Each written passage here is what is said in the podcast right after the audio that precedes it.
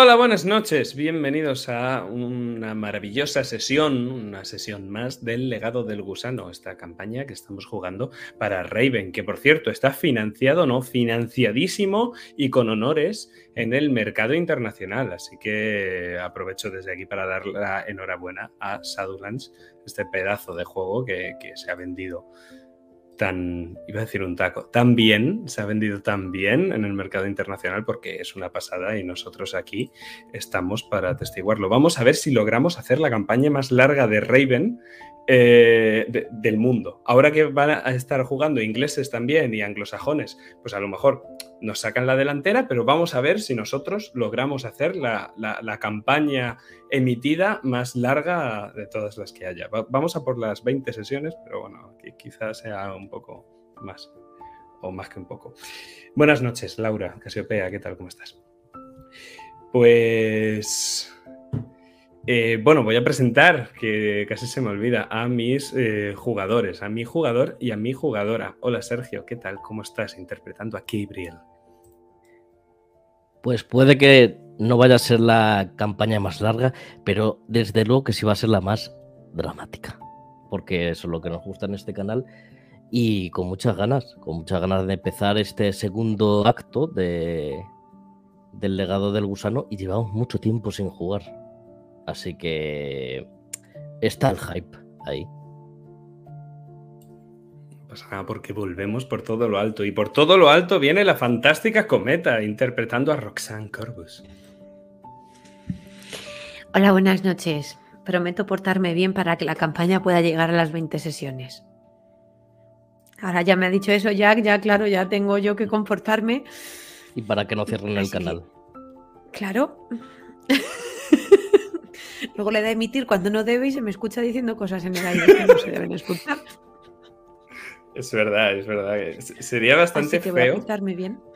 Sería bastante feo que nos vetaran la campaña por comentarios contra. Voy a decir una barbaridad, contra colectivos vulnerables.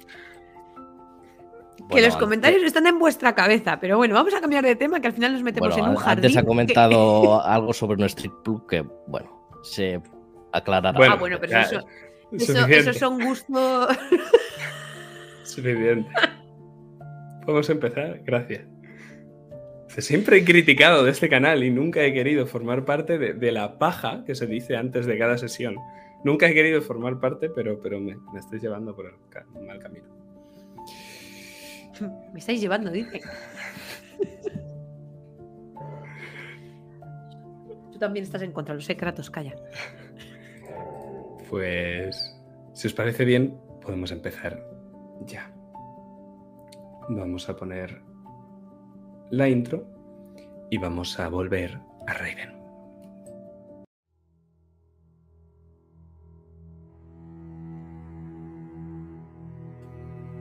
Silencio. Silencio es lo que reina en los confines de la mansión Corvos el hogar de una nueva familia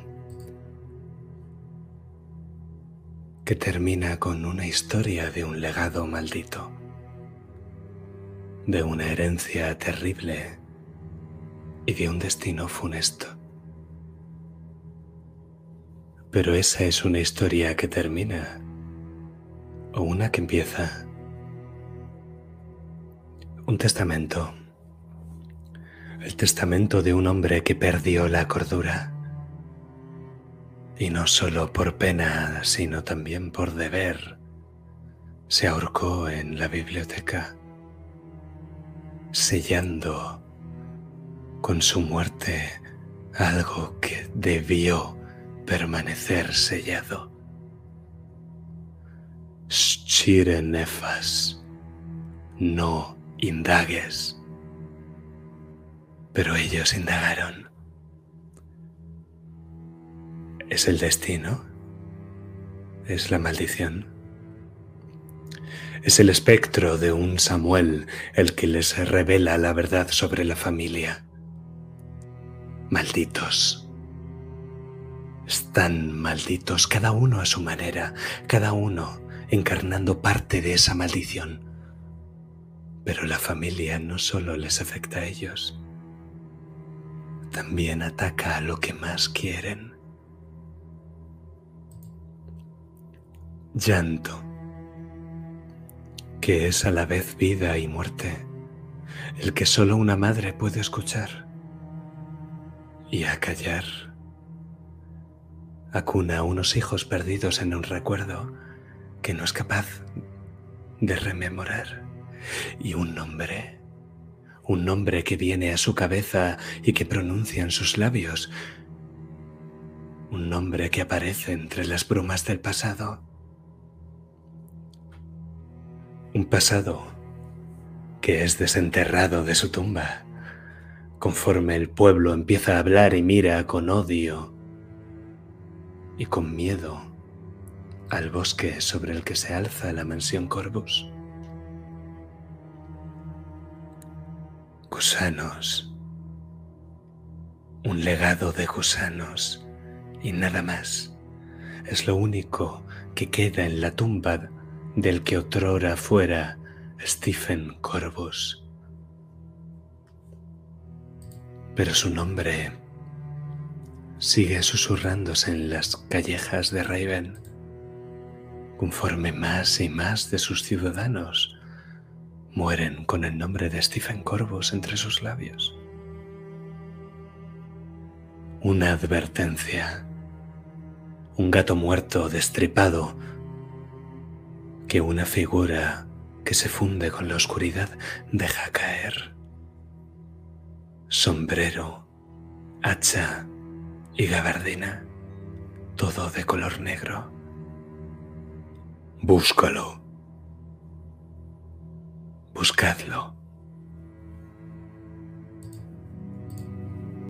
Who's asleep amidst the trees? Bats all the swaying in the breeze. But one soul lies anxious, wide awake,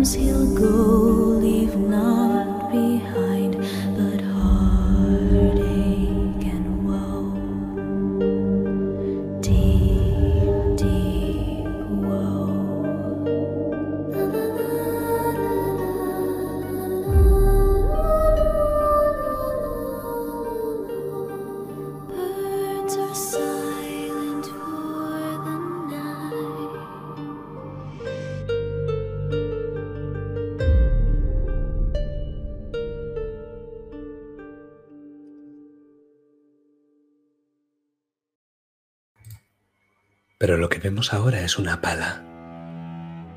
Una pala que hiende la tierra húmeda y la deja caer amontonada. Está lloviendo. Pero no parece que le importe. El trabajo del enterrador ya casi ha terminado. Deja caer una palada más sobre un pequeño montículo de tierra mojada y removida que está coronado por una pequeña cruz hecha con dos palos. El plantador Thompson se limpia el sudor y el agua de lluvia de su frente y escupe al suelo un líquido marrón. Después se coloca la pala sobre el hombro y vuelve a su casa. Y nosotros lo vemos desde allí, desde el marco de la puerta. Vemos cómo la figura camina y se acerca hacia nosotros, dejando atrás un enorme maizal. Y nos percatamos desde nuestra posición de que las plantas están marchitas. Algunas de ellas son de color negro. Pero cuando el plantador llega hasta nosotros y cierra la puerta, nosotros fundimos en negro. cuando el plano se abre, el fundido desaparece poco a poco, pero no desaparece la lluvia. Estamos en el cementerio olvidado ahora.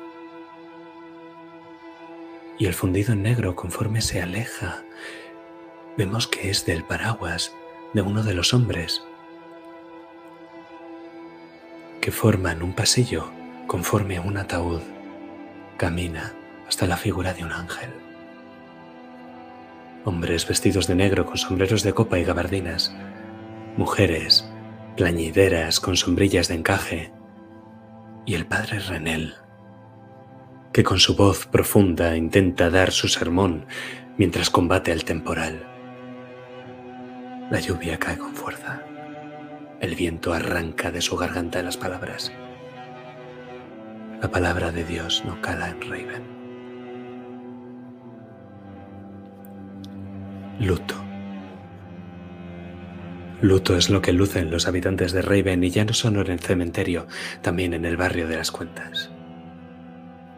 Los vemos pasear conforme la lluvia cae, como abren sus paraguas, no hablan los unos con los otros, pero conforme una de las figuras a las que seguimos pasa por delante del hospital, se escuchan las toses. Ya no solo hay niños dentro, pero niños es lo que más hay. Y nosotros seguimos a esta figura conforme se refugia de la lluvia, se mete en un soportal y de ahí a la taberna del Hotel de los Tamerlane. Y escuchamos como en el interior, en lugar de haber risas, canciones, hay susurros, murmullos sobre la peste, la maldición y los corvos.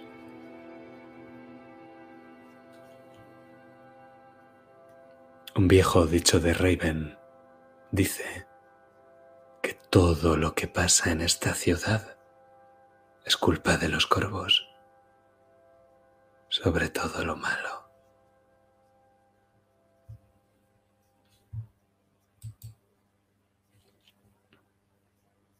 Pero nosotros nos vamos de aquí.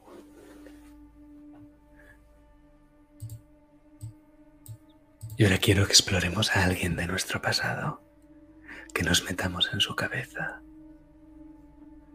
Gabriel, la odias. Ahora mismo, ella es la persona a la que más odias en el mundo. Odias lo que te ha hecho. Odias lo que os ha hecho. Jamás debiste haber tenido esa niña. Jamás. Si lo hubieras sabido. Si tan solo lo hubieras sabido antes. Gabriel. La odias. Y aún así la quieres. Ella siempre ha sido la cosa a la que más has querido en este mundo. No tienes claro si ahora lo sigue siendo, pero sabes que la quieres, que la amas. Ella no te escucha. Ella no lo escucha. Ella no las escucha. Ella no escucha lo que tú. Ella dice que intenta mantenerte a salvo, que por eso lo está haciendo. Ella te quiere y te protege como tú siempre hiciste con ella, incluso cuando era niña. Pero esta vez ha llegado demasiado lejos. Y no puedes permitírselo.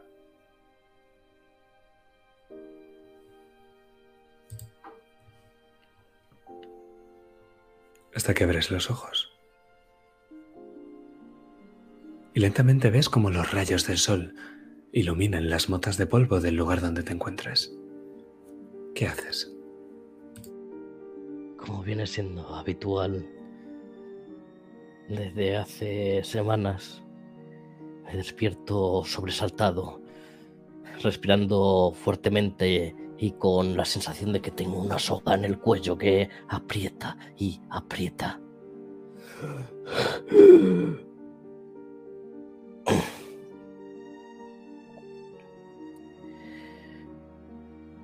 Observo mi habitación y busco desesperadamente unos ojos azules, cálidos. Encuentras los ojos, pero no tu habitación. Estás sentado en un viejo sillón de cuero con orejas bastante cómodo. Emily está justo delante de ti, sentada en, en una mesa, con los pies colgando y moviéndolos en el aire. Está distraída, no se ha dado cuenta de que has despertado.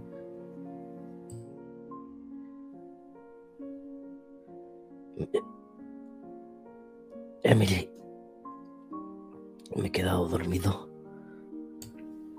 Hola, dormilón. Ya es- era hora de que despertaras. No tienes buena cara. ¿Es otro virus de esos? No es peor. Pero bueno, ya sabes.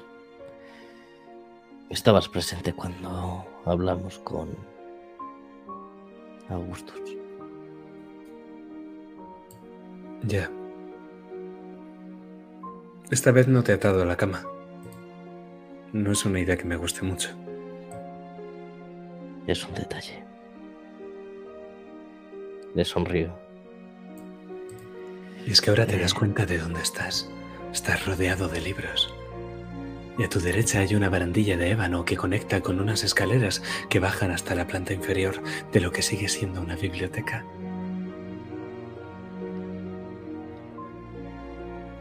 ¿Por qué estoy aquí? No sé, empezaste a caminar dormido y, y mientras no te hicieras daño pensé que era mejor no atarte.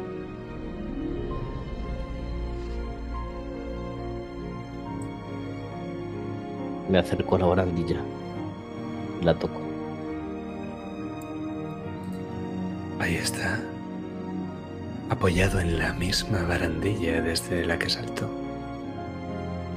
Un bastón, barnizado y lleno de polvo, con la figura de un cuervo en el pomo.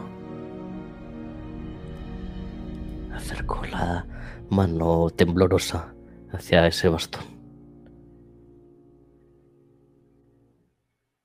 Y lo cojo. Gabriel. Te vas a ensuciar las manos. No toques eso. Necesitamos algo de él.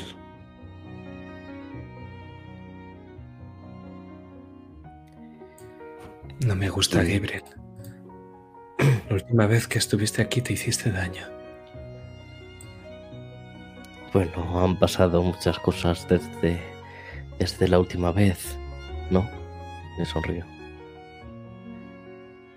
Creo que he crecido incluso. Estás más cansado. Tienes mucha peor cara.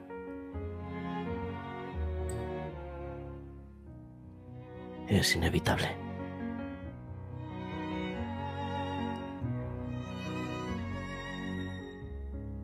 Siento lo que te dije hace tiempo.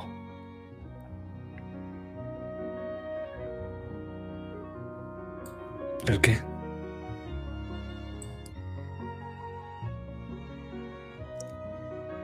Eso de que me ocultas tantas cosas y que estoy dispuesto a descubrirlas. Creo que te puse un poco en en una encrucijada y a veces creo que me sobrepasa todo esto.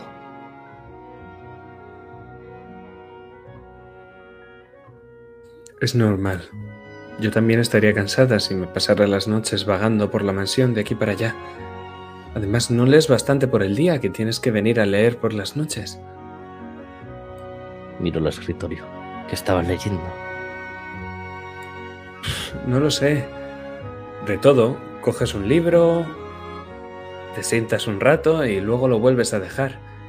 Nunca pasas mucho tiempo con cada libro.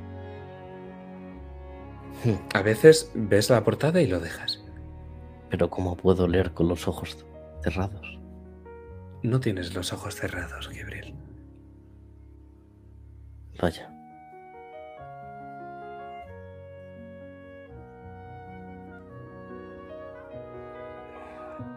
Quizás no era tan mala idea que me atases a la cama.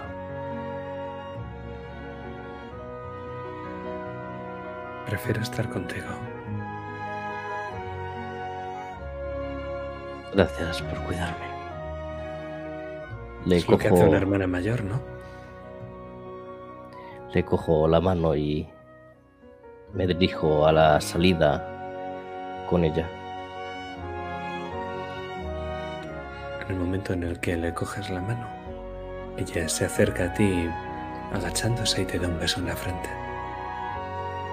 Y sientes el contacto de los labios en tu frente y al instante una sensación cálida que nace en tu abdomen y llega a todo tu cuerpo. Te sientes mejor. Sí. Pero Emily, hay algo que quiero preguntarte. Mamá está empezando a recordar quién eres.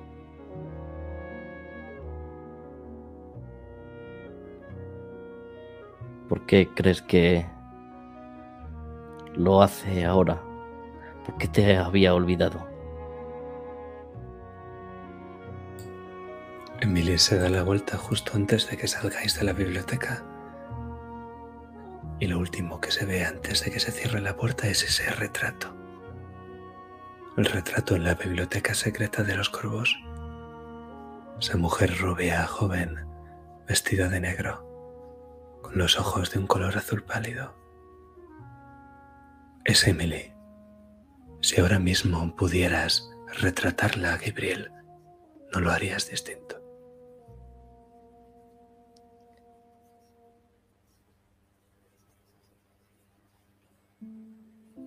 Pero la puerta se cierra.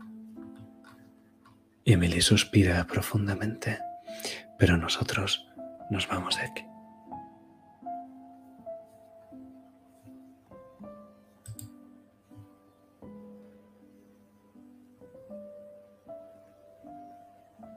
Lo que no sé es a dónde. El sol hace un tiempo que ha roto el cielo nocturno. Y de hecho, hace ya unas horas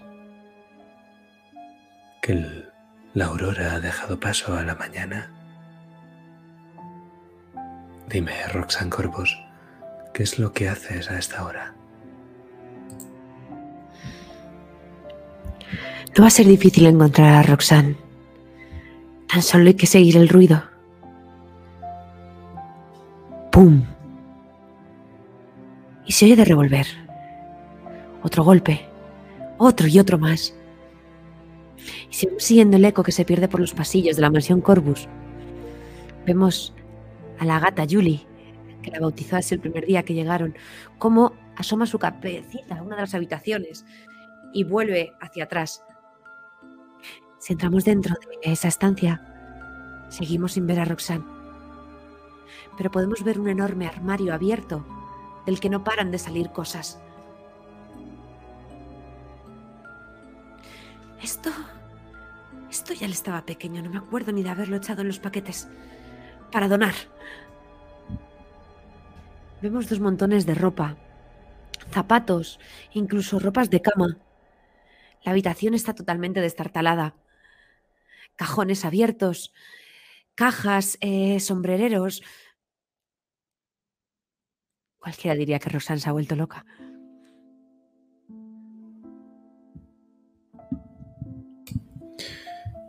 Pese a que se parece, es un macho lo que hay en tu habitación. Hace tiempo que Julie no aparece por ningún lado de la mansión Roxanne. De hecho, te da la sensación de que cada vez hay menos gatos en la mansión Corvus. ¿Cómo se llama el gato que ronda por tu habitación y que con su rabo se pone delante de la ropa que intentas sacar, casi como si protegiese ese armario. Es verdad, no recordaba lo de Julie. Debe ser que lo asocio a... Bueno, da igual. Este se llama Ghost. Parece un fantasma. No hace nada de ruido. Cuando quiero darme cuenta, aparece. Y cuando vuelvo a mirar ya no está. Me ha parecido un bonito nombre, ya que a los niños les gusta jugar a decir esas sandeces de que hay fantasmas en la casa. Pues ahora tenemos uno de verdad.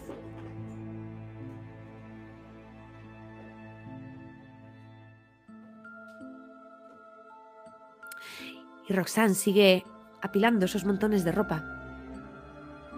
Va hablando en voz alta sola o quizás con Ghost, para quien quiera escucharla. ¿No dicen que hemos traído la desgracia a esta ciudad? Pues voy a ayudar a los desgraciados de verdad. Una ciudad tan grande y que nadie done nada al barrio viejo. Para enterarse de lo que estamos hechos los Corvus. Además, ¿aquí cuántos armarios habrá en esta casa? No los he contado. Bueno, da igual, tengo mucho tiempo libre. Y sigue apilando ropa. Quizás alguna esté apolillada porque no es solamente suya, de Gabriel o de Arthur. Quizás se encuentre con algo de los anteriores Corvus o los anteriores, anteriores. Porque si algo tienen en común todas las familias, es que cuando mueren no se llevan la ropa. Y de hecho, ¿hasta dónde sabes? Quizá no hayan muerto. Stephen Corvus no estaba en su ataúd de Roxanne. Metiste la mano y lo comprobaste. No había nada suyo ahí. Si no está en la cripta, ¿dónde está su cadáver?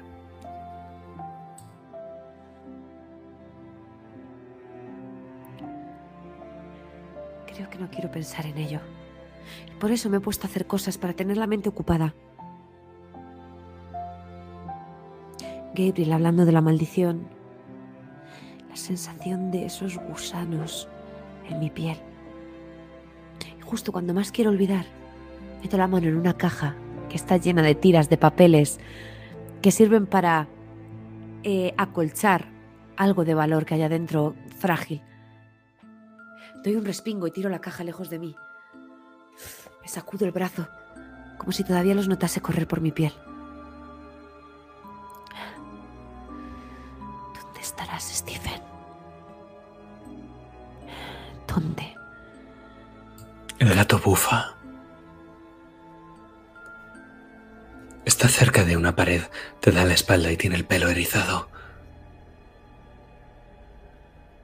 Empieza a emitir ese ronroneo peligroso, como retando a otro macho.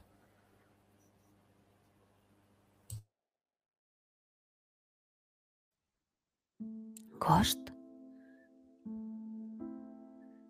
Me pongo a su altura, no a cuatro patas, evidentemente, pero sí que me agacho y frunzo el ceño para mirar hacia el mismo lugar donde está mirando él.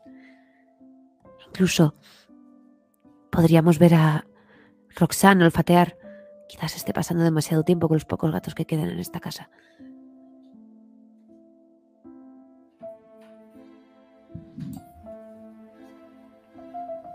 Todo parece normal. El papel de la pared está algo levantado por una de sus esquinas, pero apenas. Parece bien pegado y se conserva bien. Tiene cierto estampado floral, es de color verde y ese estampado floral con la flor de lis tiene unos motivos de un color crema, pero está como punteado.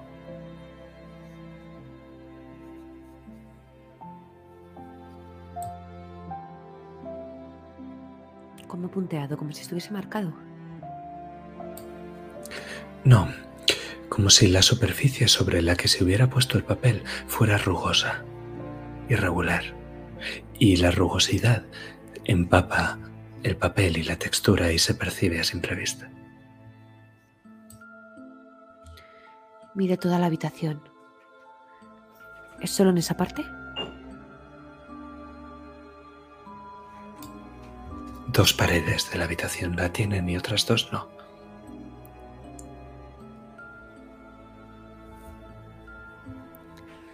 Roxanne mira las cuatro paredes. Intenta mirar a las dos que están lisas mientras se muerde el labio y mira de reojo las rugosas. Es algo que le molesta, le es desagradable a la vista. Vuelve al armario. Pero, ¿qué demonios? Me molesta. Así que voy hacia una de las paredes que está rugosa donde justo el papel está levantado. Y empiezo a tirar. Primero lento, para que la pieza salga de una. Pero justo se rasga y empieza a hacerse una sección más fina de lo que era mi intención. Así que empiezo a mover las manos con rapidez El gato intentar despegar. se acerca a tu mano y entonces empieza a bufarte a ti.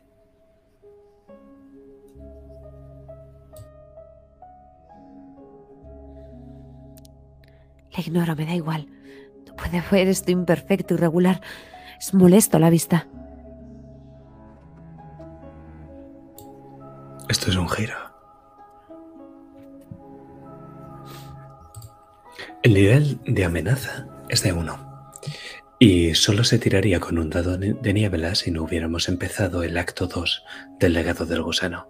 El Maelstrom ha dejado el planteamiento para encontrarse en el desarrollo, lo que significa que siempre todas las tiradas tienen un dado más de dificultad. Lo que significa que esta es una amenaza de dos dados de niebla. Dime, Roxanne. Creo que es pasional lo que estás haciendo, ¿verdad? Pues eso te da tres dados. ¿Vas a usar tu tendencia? ¿Crees que es de aplicación? Yo creo que No. no.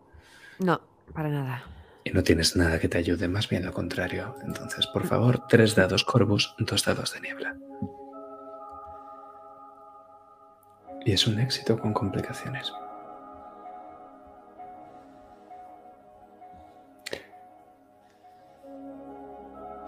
El gato, Ghost, cuando ve que no le haces caso, se tira sobre tu mano y te araña. Saca sus zarpas y crea tres finas hileras de sangre en tu mano de porcelana. Después se queda ahí bufando, mirándote desafiante. ¿Qué haces? ¡Ah! Le suelto un manotazo. Me quedo mirando esas tres hileras de sangre en el dorso de mi mano. Y sin saber por qué aprieto. Aprieto para que salga más sangre de ahí.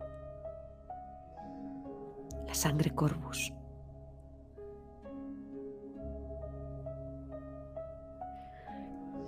Tengo que hablar con Gabriel. No me he atrevido a hacerlo. Han pasado dos semanas desde aquella noche, desde...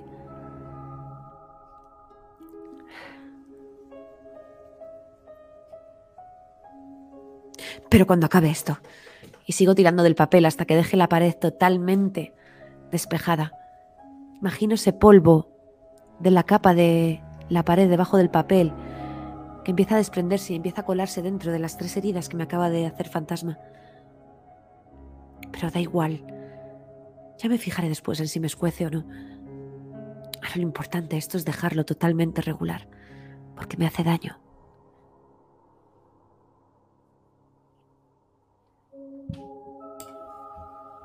Las paredes son de piedra. De una piedra negra, volcánica. De hecho, no ves que la piedra esté unida, esté compuesta de ladrillos, de losas, de sillares. No. Casi parece que ahí se amontonó la piedra líquida y se solidificó. Más que ser una construcción humana, parece natural. Y como natural que es, tiene esa rugosidad que el papel no ha sido capaz de ocultar. Al menos no a ti.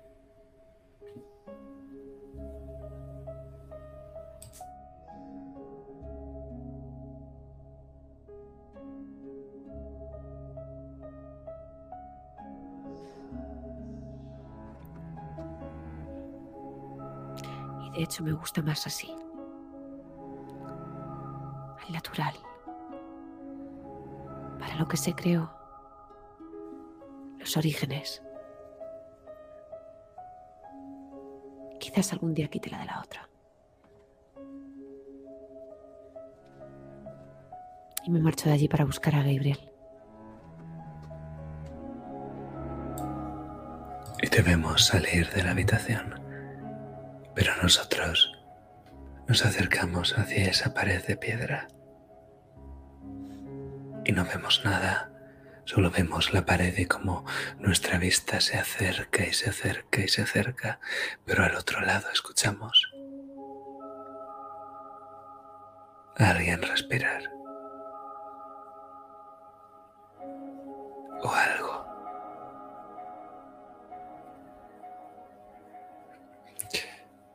Pero, pese a la lluvia del exterior, os diré que el día parece impecable en la mansión Corvos. El ambiente está plomizo fuera, pero aquí dentro la chimenea ruge con fuerza y ya desde buena mañana todas las habitaciones y las zonas comunes están bien caldeadas. El olor a las hojas de té llena la planta de abajo de la casa, toda ella y se escucha como la señorita Elderson está canturreando algo. Murmura. Dime, Roxanne, ¿por qué está tan de buen humor la señorita Elderson? Porque le he subido el sueldo.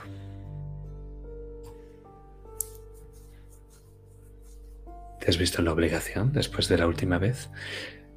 ¿O lo consideras una liberalidad?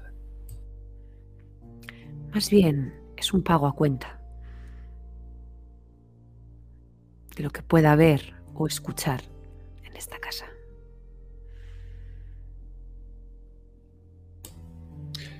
Pues esta vez dime tú, Gabriel, ¿dónde os vais a reunir tu madre y tú?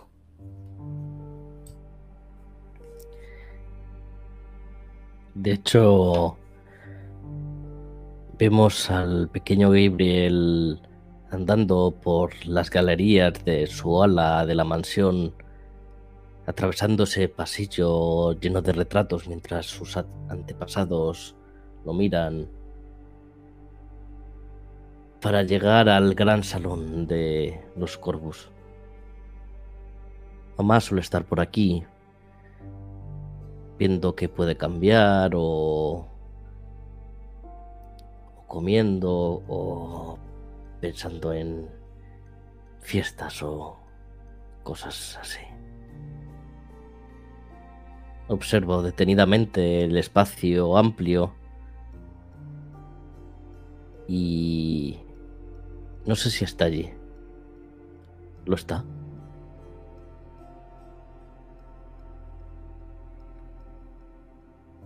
No. No porque oyes los pasos justo detrás de ti.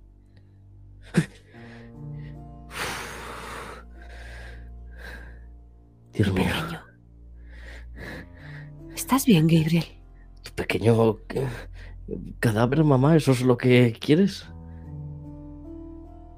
Perdona, hijo, ¿no pensaba asustarte? ¿En qué ibas pensando? ¿Qué, qué- qué iba qué? Uy, Gabriel. ¿Qué te ocurre? Eh, quería hablar contigo. Y yo contigo venía a buscarte, cariño. Eh, pues qué coincidencia. Ven por aquí. Creo que será mejor que hablemos en mi estudio. Vaya, señor Corpus. Su estudio. Adelante. Y te sonríe.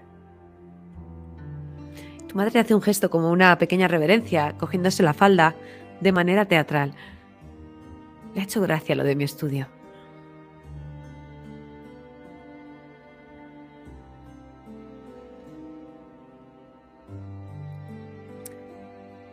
Atravesamos otra vez esa galería y te puedes dar cuenta de que el retrato de tu abuelo Robert está rajado.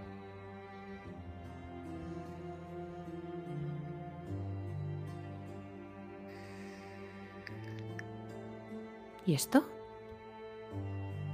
¿Esto estaba así cuando vinimos? El primer día.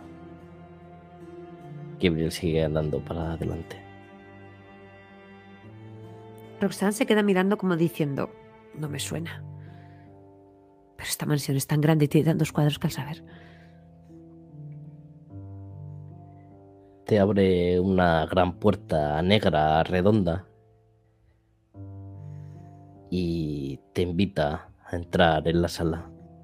Es gracioso que la puerta mida el doble que tu hijo.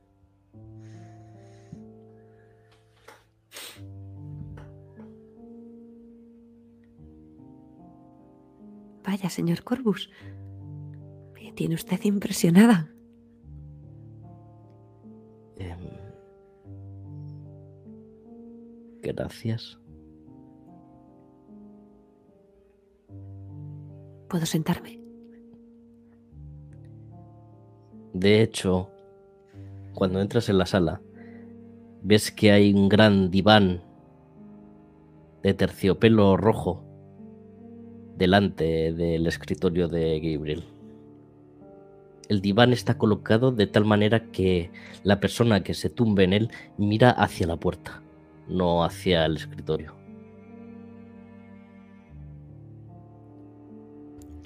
Roxanne se sienta en el extremo,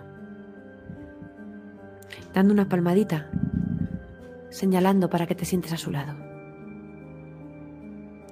No, túmbate.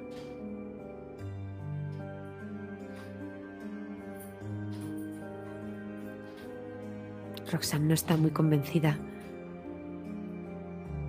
Pero bueno, al fin y al cabo, solo quiero que mis hijos sean felices si le hace ilusión. Pues me tumbaré. Bien, mm, mamá, mm, creo que ves cómo se dirige pasando por tu lado hacia el escritorio y se sienta. Creo que es necesario que para llegar al fondo de todo esto hablemos detenidamente de lo que te pasa y desde un punto de vista científico.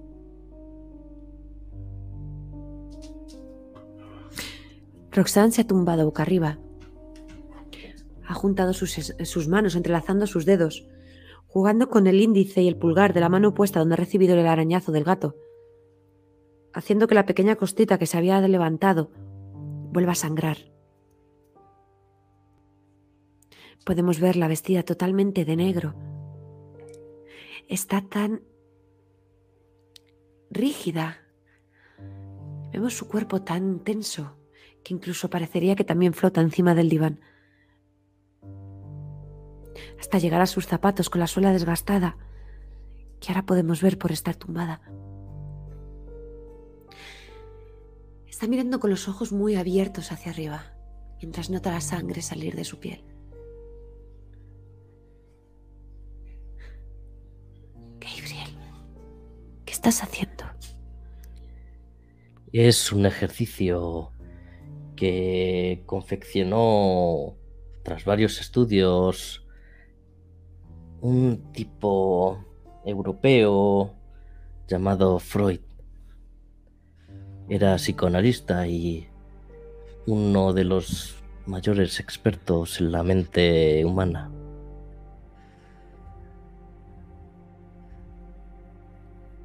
Vale.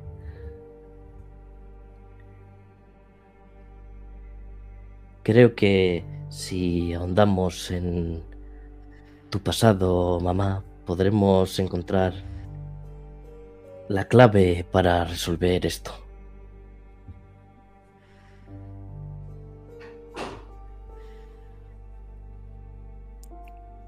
¿Mi pasado? Se levanta. Gabriel, Túmbate. ¿qué quieres saber de mi pasado? No, no me tumbo, Gabriel. Esto no funciona así, mamá. Claro que no funciona así. Yo soy la adulta y tú eres el niño. Sí, pero quien ha leído No, toda esa teoría de psicoanálisis he sido, he sido yo. me da igual lo que hayas leído, Gabriel. Tu hermano Arthur no hace más que reprocharme que no te trato como un niño y que no te trato como a mi hijo. Que me ha afectado más la muerte de de un niño que apenas conocía y que no me preocupa por tu salud, por la tuya, por tu mente. Mm, Mamá, hay que ser práctico. No, Gabriel. No me pidas ser práctica cuando veo que mi hijo está intentando ser el adulto de la familia. El otro día hablaste de una maldición. ¿Qué es eso, Gabriel? ¿Cómo ¿Es que la que debe preocuparme? ¿Aca- ¿Acaso no lo notas? Que no noto el qué, Gabriel. La enfermedad de Arthur. Tus. Tus episodios. Y yo. Bueno. Mi sonambulismo. ¿Sonambu qué? Sonambulismo. Consiste en que el cuerpo realiza acciones mientras la mente descansa durante el sueño. Sé lo que es, Gabriel. No he leído, pero no soy tonta. Ah, vale. ¿Y ¿Desde cuándo te pasa? Prácticamente desde que vinimos a esta mansión. O nada. quizás desde que... em, Sí, desde que vinimos a esta mansión. Y Roxanne se levanta del, del diván con los brazos en jarra dando vueltas por la habitación. ¿Y se te da por abrir una ventana y tirarte? ¿O por ir a la cocina y coger un cuchillo?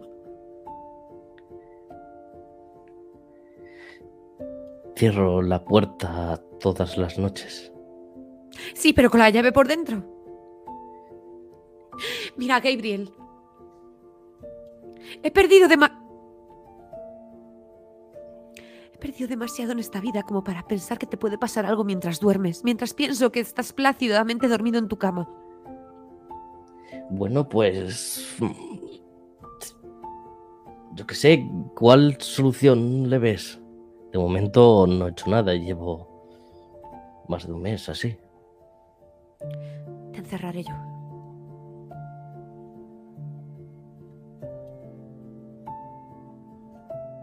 Si es lo que quieres.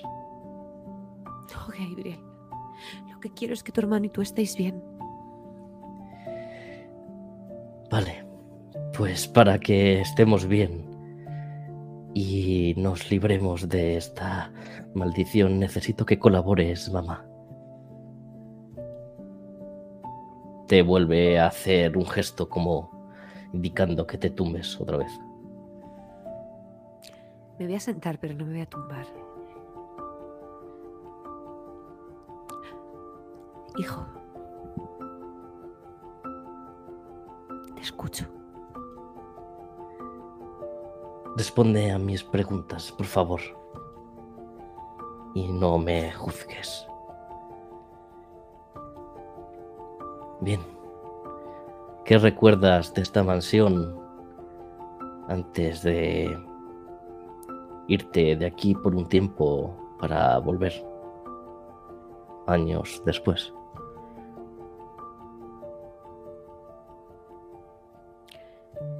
Roxanne no te contesta se queda mirando a un punto fijo de la pared. ¿Hay papel pintado?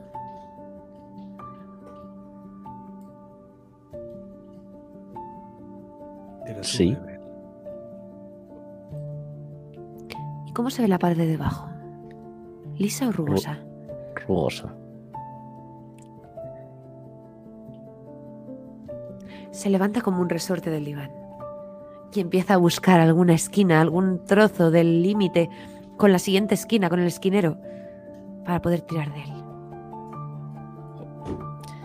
Mamá, no estás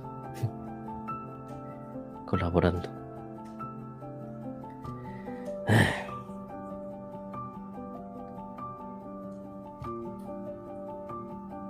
¿No te molesta?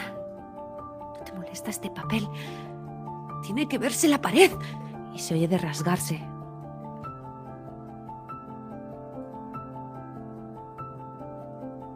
Demonios.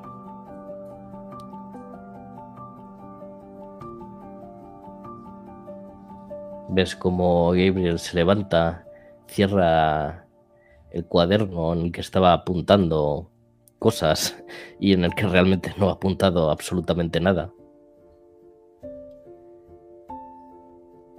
Y sale por la puerta. Gabriel. Gabriel. Se aleja.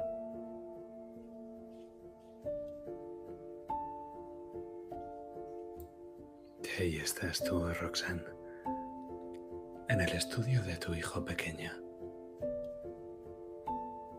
De momento has conseguido evitar sus preguntas, pero lo conseguirás siempre.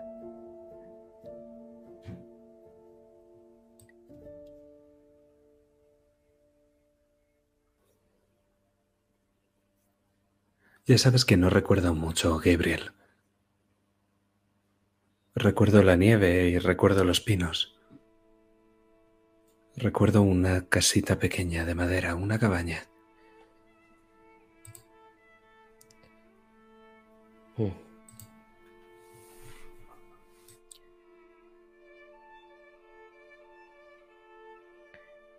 Una cabaña. Era pequeña, pero era muy bonita. Como de cuento.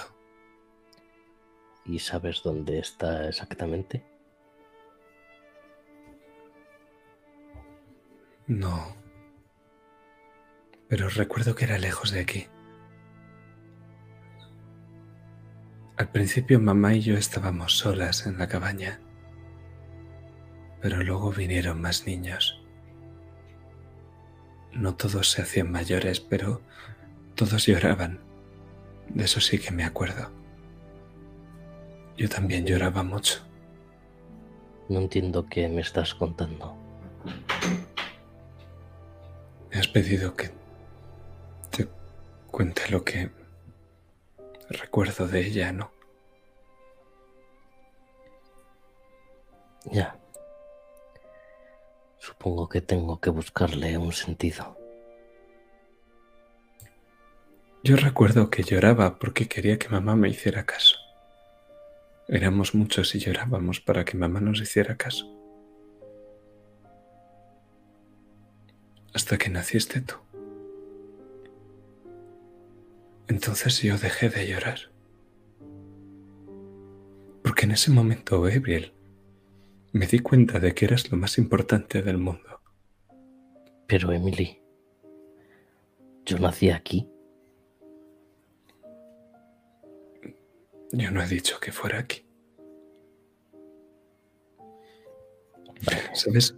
Me acuerdo una vez cuando eras muy chiquitito. Estabas muy asustado. Y tú también llorabas. Pero mamá tenía suficiente con los demás y no sabía distinguir. Y no parabas de llorar y de llorar. Y yo quería llorar también porque me ponía triste. Así que me acerqué a ti, como cuando mamá se acercaba para callarnos a nosotros. Tenía que hacer que dejaras de llorar. Pero entonces me viste, Gabriel, y me viste con esos ojos verdes tuyos, muy grandes, y te quedaste callado. Mm. Tengo un vago recuerdo de. de aquello.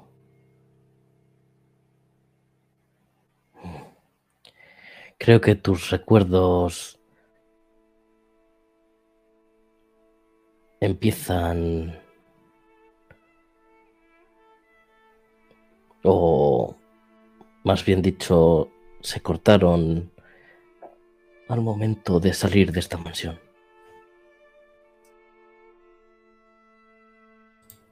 Mm, No recuerdo nada de aquí.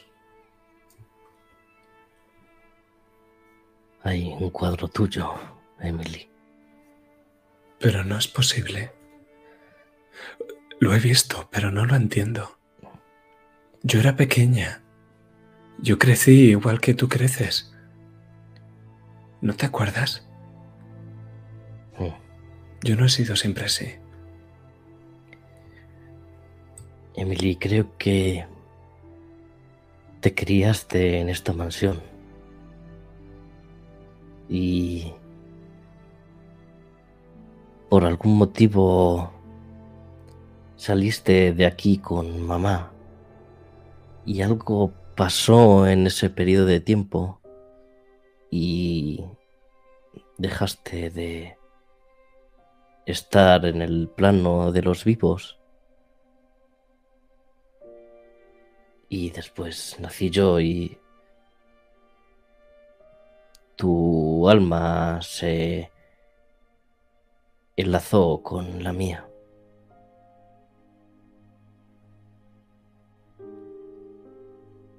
Y aquí estamos.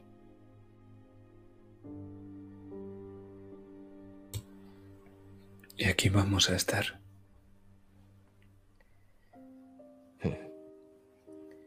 Tengo que investigar sobre tu pasado aquí en esta mansión. Seguro que encontramos pistas y cosas que nos revele cómo fue tu vida aquí. ¿Acaso no quieres saber cómo fue? Le Gabriel, cojo, le cojo la mano. a mí me importa el futuro, no el pasado. Voy a estar aquí siempre para ti, ¿vale? No me voy a ir a ningún lado. Lo sé, pero tenemos que investigar el pasado para saber cómo acabar con esto.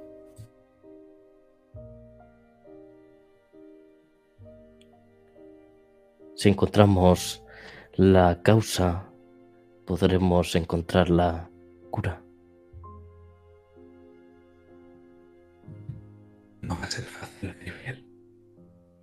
Sé que no.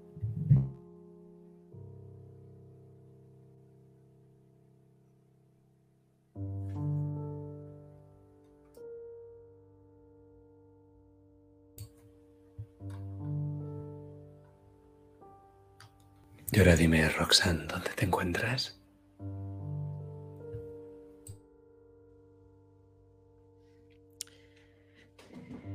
Pues si me lo permites, me voy a encontrar en una especie de cobertizo que hay en el jardín de la mansión Corbus.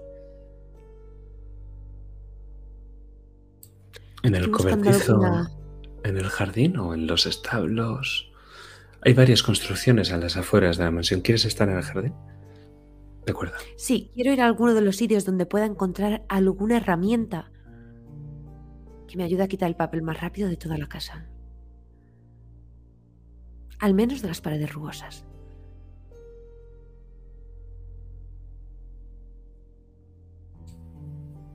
¿Estás bastante segura de que en el establo de ya no hay caballos y sí que se han guardado esa clase de cosas, herramientas? Si hubiera que hacer alguna reparación en la casa, ahí sería donde se guardarían todas esas cosas. Siempre fuera de la mansión, claro.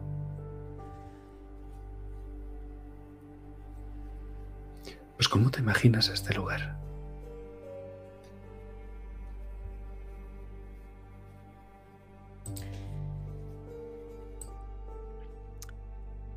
Me imagino un lugar la verdad que acorde con el tamaño de la mansión.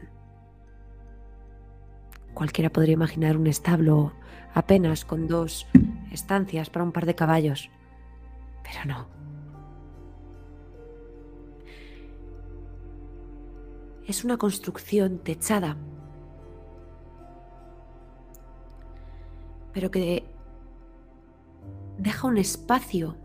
No es una puerta, es un pasillo que va dejando apostados a los lados cheniles en los que bien podría haber caballos o bien podrían estar destinados a guardar material, a guardar herramientas útiles de aparejo de los animales o de jardinería. Habrá como unos 10 cheniles en total, 5 a cada lado. Por supuesto, techados. Y al fondo, en la pared del fondo, acaban en una pequeñita puerta de color gris claro.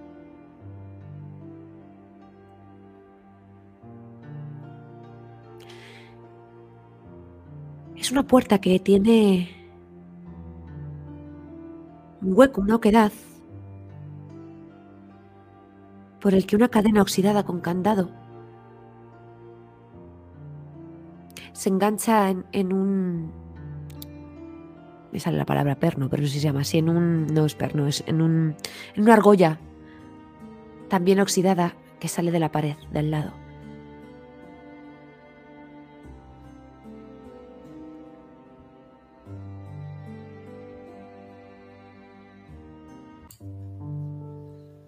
Y tú me dirás qué es lo que vas a coger para quitar ese papel.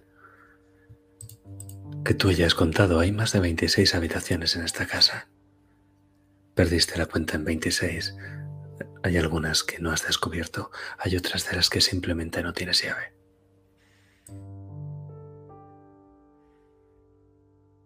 Busco un rastrillo. O quizás una...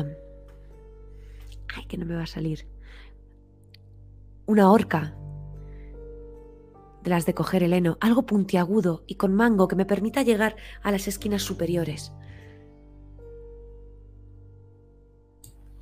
Sí. Algo que cuando roce con la piedra, debajo del papel, chirríe. Sí, estoy seguro de que puedes encontrar esa horca, esa azada, ese rastrillo. Quizá los tres. Te imagino con los tres utensilios entre los brazos. ¿Por dónde vas a empezar? Por la planta de arriba.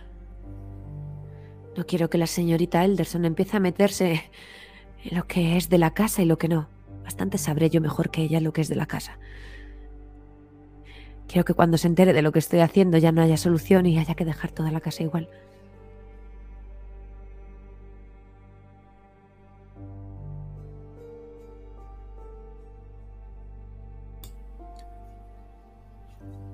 Helen, la sirvienta,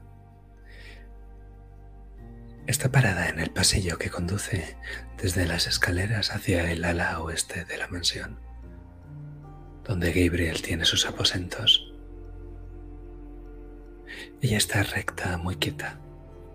Te das cuenta de que no está trabajando, sino que se ha quedado ahí plantada como si fuera un espantapájaros. De hecho, no tiene mucha más carne que un espantapájaros.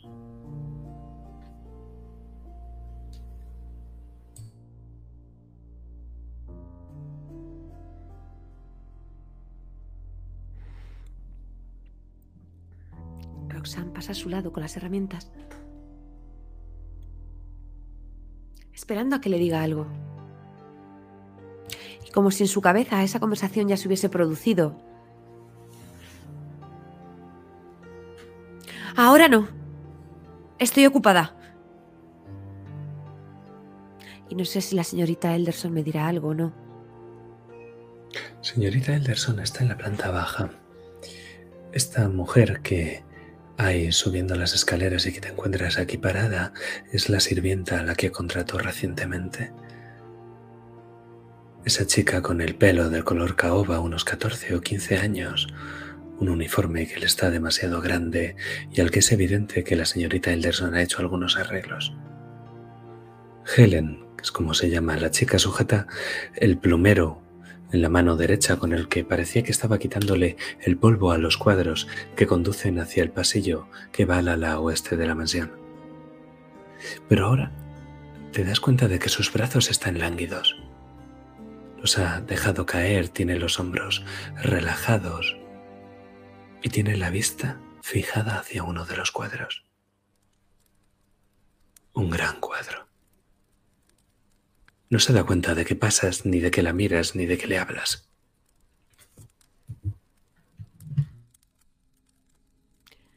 En mi cabeza ya había reproducido la conversación en la que se meten conmigo y me llaman loca veladamente. Así que la mejor defensa es un buen ataque y por eso he disparado primero. Al no haber obtenido respuesta, no es así como me lo había imaginado. Así que me doy la vuelta con las tres herramientas cargadas sobre mis antebrazos, lentamente para mirarla.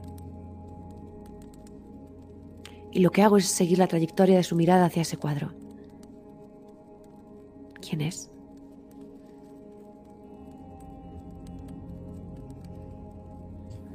Más que un retrato, es una escena de caza. En el centro del plano hay un hombre, maduro, de barba castaña. Está en el centro, pero el punto de fuga está ligeramente hacia la derecha. El aspecto del hombre es algo enfer- enfermizo y la pintura lo sabe transmitir a la perfección. Debe de ser alguno de vuestros antepasados, pero desde luego no logras reconocerle. Nunca te has fijado en este cuadro. Viste eh, unas ropas antiguas de hace mucho tiempo, verdes y marrones, que se camuflan bien con el resto del paisaje del bosque. Ese bosque sí que lo reconoces, tiene que ser el de las afueras de la mansión, el bosque de las ánimas.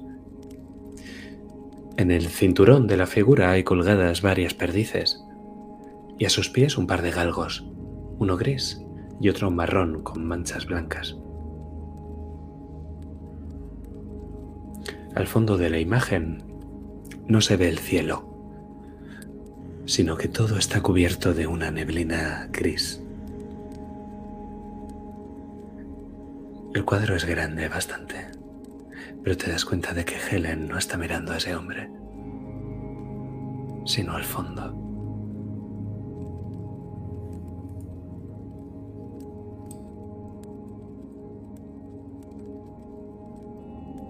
Helen.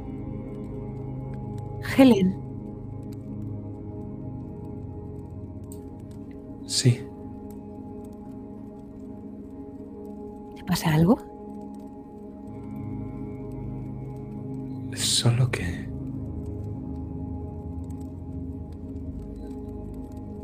Se queda mirando al cuadro, esta vez como si la vida de nuevo hubiera vuelto a su cuerpo, su corazón latiera y la sangre corriera por sus venas. Frunce el ceño mientras mira al cuadro, pero no despega la vista de él. ¿Solo que qué?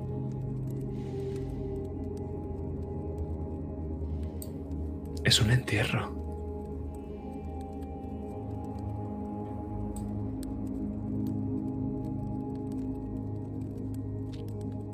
Me acerco más al cuadro.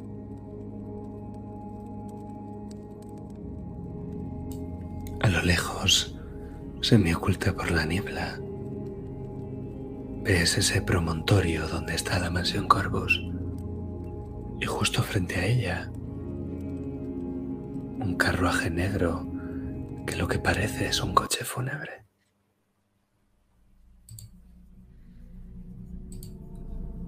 Pero te he hablado del cochero.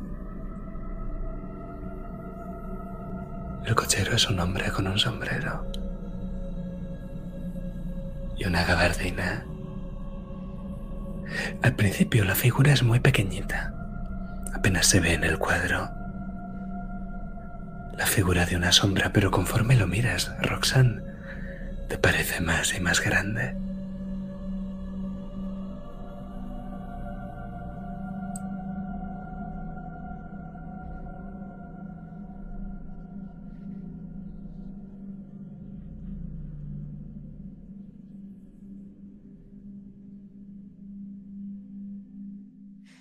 ¿Le he visto antes? Dejó caer a un gato muerto a vuestros pies. Esto es un giro. Según veo que esa figura oscura de sombrero negro se va haciendo cada vez más grande, yo me voy acercando. E instintivamente voy apretando mis manos sobre una de las herramientas dejando que las otras caigan. Cuando estoy tan cerca que casi podría oírlo respirar,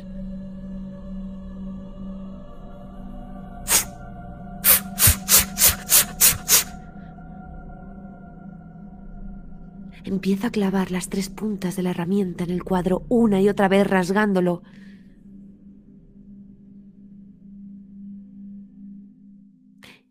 Hasta que hago que esa figura desaparezca. Como si fuese el papel pintado que estoy arrancando de la pared.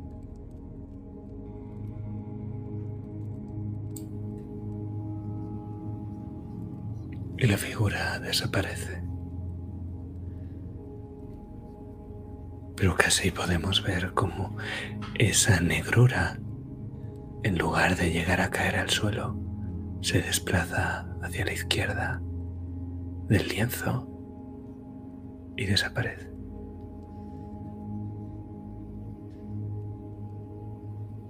Helen da un sobresalto y se te queda mirando. Tiembla. Está pálida mucho.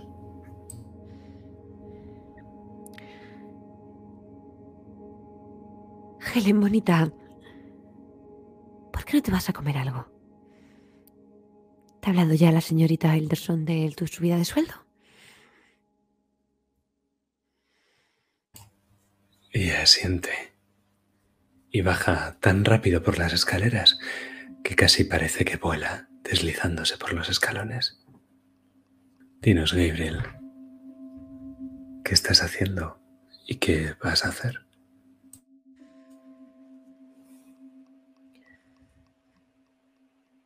Estoy en mi estudio otra vez porque todo esto ha pasado rato después.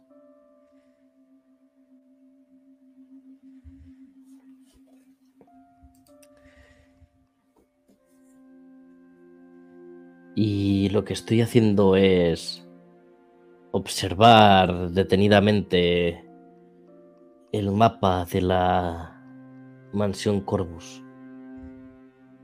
Hay una habitación en la que quiero indagar y a la que todavía no me había atrevido a entrar.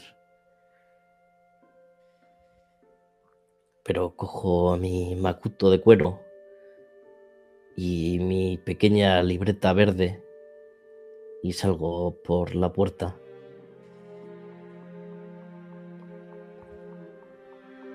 junto con Emily.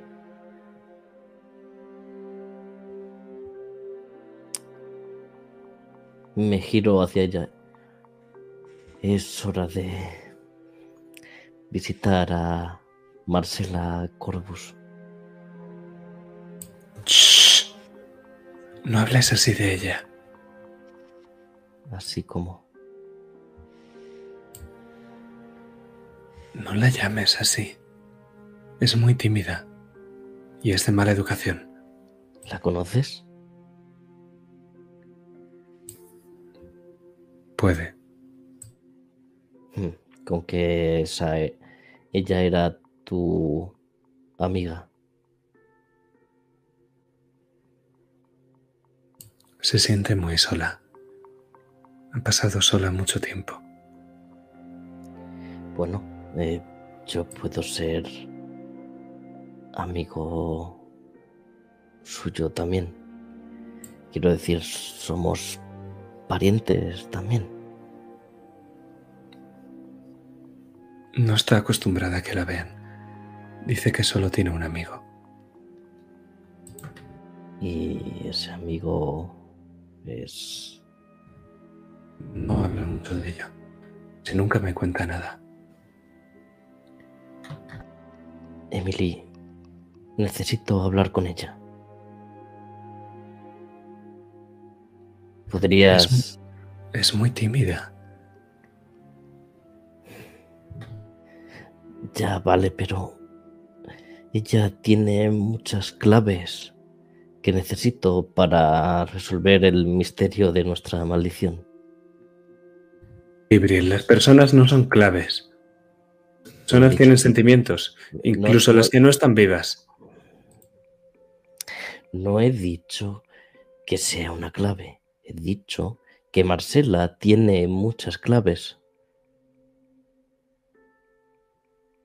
Pues búscalas tú.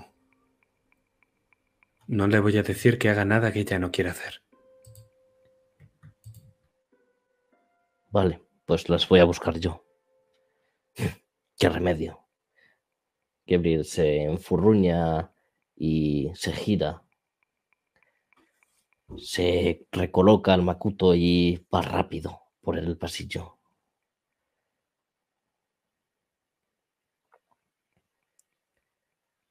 Se dirige hacia una planta más arriba donde está pero en otra ala de la mansión.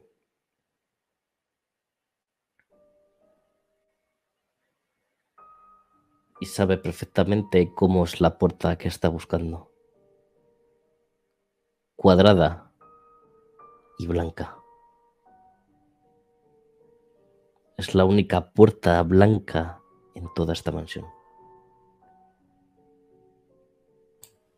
¿Cómo era su féretro? Blanco como el alabastro. ¿Abres la puerta? Antes de hacerlo, le dedico una mirada a Emily para saber qué piensa de lo que estoy a punto de hacer. Suspira profundamente y no puedes evitar preguntarte cómo puede suspirar alguien que no respira.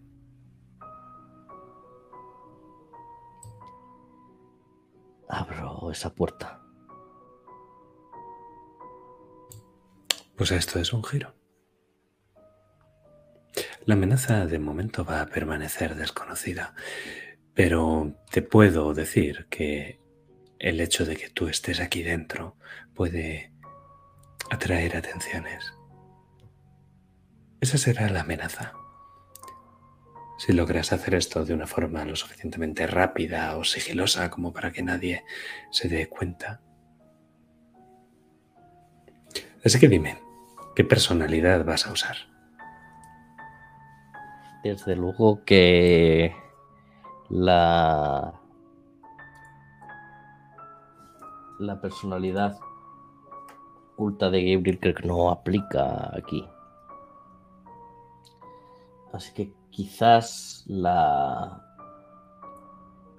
la racional.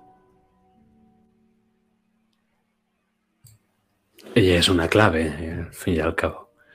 De acuerdo, la racional me parece bien. ¿Crees que aplica tu tendencia? Sí, ¿verdad? Sí, me meto donde no me llaman. Yo creo que Y desde Que luego sí. aquí no me está llamando nadie. no. Pues son cuatro dados, dos, dos dados. La habitación de Marcela es casi tan grande como los establos de la mansión. Ese par de puertecitas cuadradas y blancas dan acceso a, a unos aposentos muy, muy amplios. Lo primero que te llama la atención es la cama. Grande y majestuosa, tiene dosel y unas cortinas de terciopelo. La cama está en el centro de esa habitación enorme. A ambos lados hay situados una cómoda y un armario. Ambos son de madera maciza y con detalles intrincados y arabescos. En una de las paredes de la habitación junto a la ventana hay una mecedora de madera con molduras que tiene una banqueta acolchada justo delante, sobre la que descansa una caja de costura. Una caja de costura sin la tapa. En el resto de la habitación hay candelabros de cristal, lámparas de aceite, cortinas de encaje. Aunque hay algo curioso con las cortinas, que es que todas están echadas. Hay una alfombra de lana que no deja ver el piso de un sólido pino. Hay jarrón de porcelana china en las repisas. Y el techo de la habitación está recubierto de pan de oro. Todo el techo de esa amplísima habitación. La decoración es refinada y opulenta, aunque tiene cierto punto coqueta. Miro a Emily. Pues su habitación es bastante ostentosa.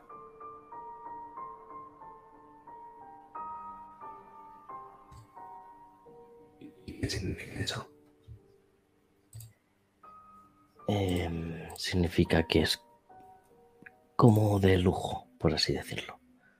Si aplica dentro de una mansión de una familia rica, como son los Corvus.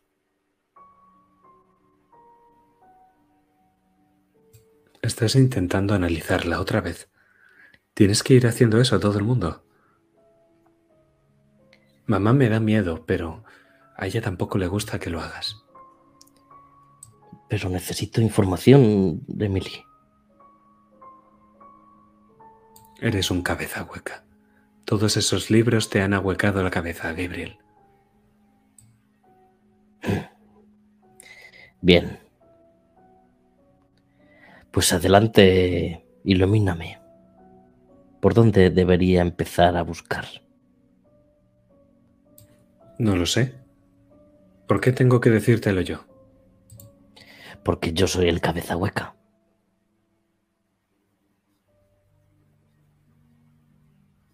Lo que pasa es que no piensas como una chica, ¿Y por qué debería pensar como una chica?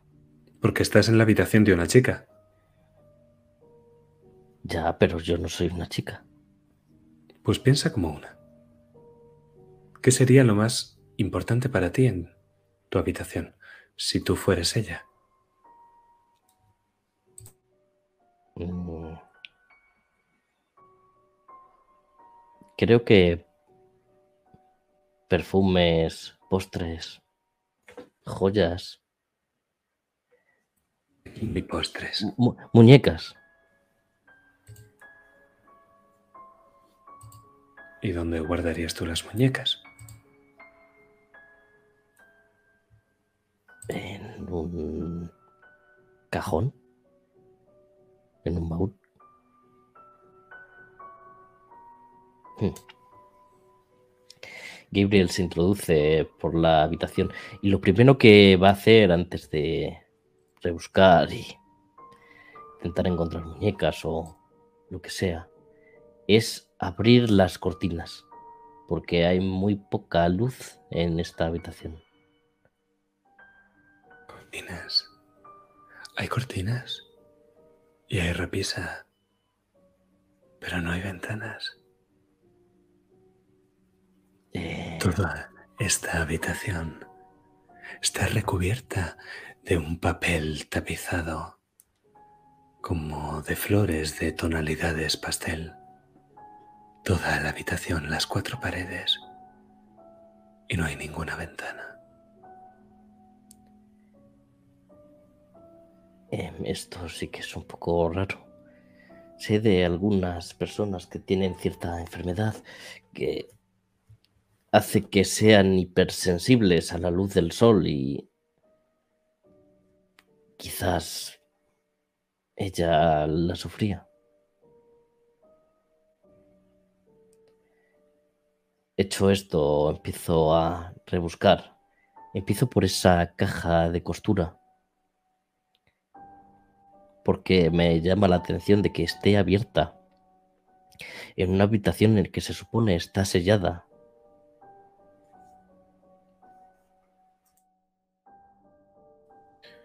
Se ven las agujas y los hilos en el interior, pero echas de menos algo. las tijeras de costura.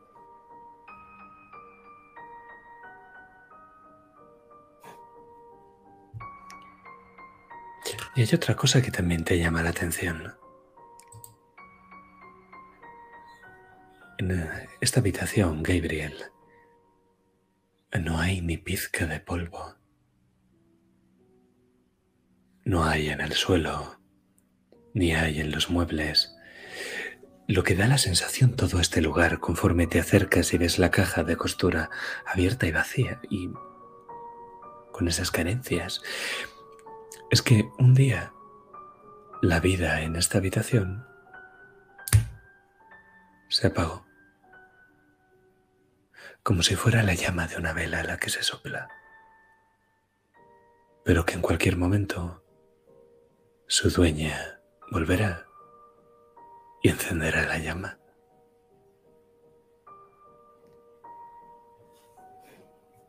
Miro a Emily. ¿Sabes si ella limpia regularmente la habitación? No, no pasa mucho tiempo aquí. Perdón, no te he oído bien. No, no, ella no pasa mucho tiempo aquí. Mm, Pues parece lo contrario. Parece como si hubiesen dejado esta habitación ayer mismo. No hay ni una... Paso el dedo por la cómoda. Parece como si la estuvieran limpiando día a día. Como si alguien la hubiese dejado hace poco. Conforme tocas ese mueble, te fijas en el tocador. Un gran tocador con un enorme espejo ovalado que tiene una grieta. Y uno de los cajones del tocador está a medio abrir. Lo abro. Intentas hacer fuerza para abrirlo, pero es como si algo te lo impidiese en el interior, como si estuviera haciendo palanca, como si se hubiera quedado atascado. Mm. Bueno. Creo que igual puedo desmontar los cajones. Y vemos a Gabriel empezando desde abajo a desmontar esos cajones hasta llegar al de arriba, que es el que está atrancado. Bingo. Encuentras qué es lo que estaba atascándolo y no tienes muy claro cómo ha llegado ahí. Pero es una pequeña pieza de ajedrez. Es una reina blanca.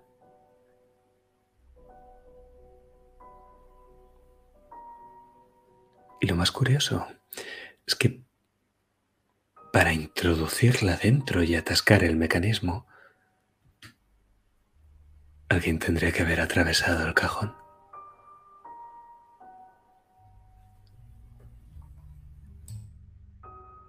Me quedo con la pieza, la guardo en mi macuto. Lo hago a espaldas de Emily, como intentando que no se dé cuenta.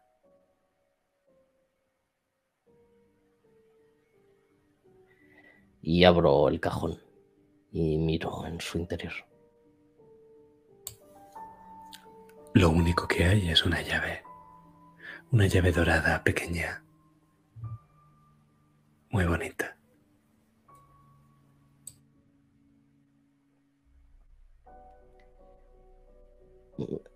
¿Alguna idea de para qué puede ser esto? No sé, piensa como una chica. Em, ¿El joyero? Tendrías que guard- guardar algo de valor bajo llave, ¿no? Ajá. ¿Y dónde está el joyero, cerebrito? Tocador. No. El tocador es para otras cosas. Miro alrededor de, de mí y Gabriel empieza a dar vueltas sobre sí mismo buscando cosas que tengan una cerradura. Aparte de la puerta, claro.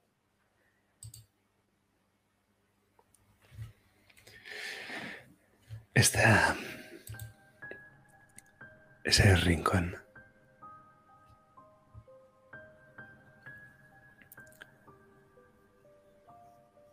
La luz que llevas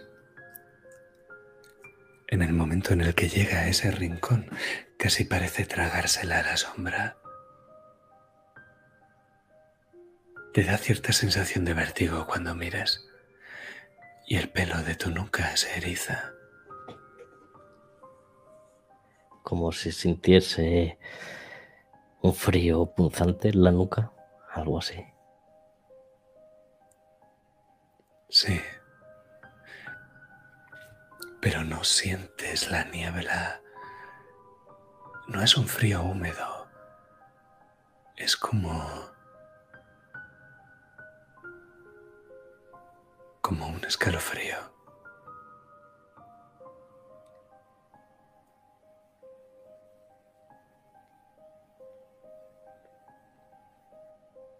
Eh, ¿Y qué es lo que veo en ese Te rincón? acercas.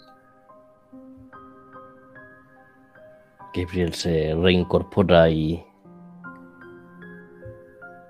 Emily, mm, ¿puedes venir conmigo? Me da un poco de reparo ese sitio de ahí.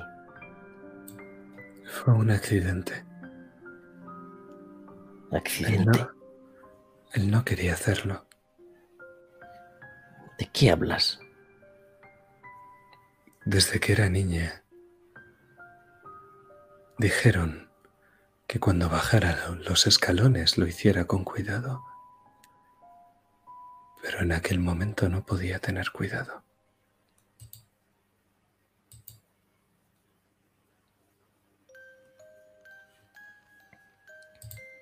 ¿Quién es él? ¿De quién me hablas?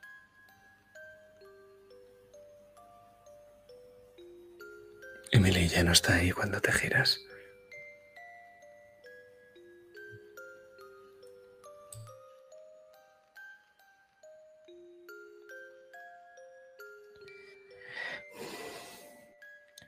Bien, pues lo haré yo solo.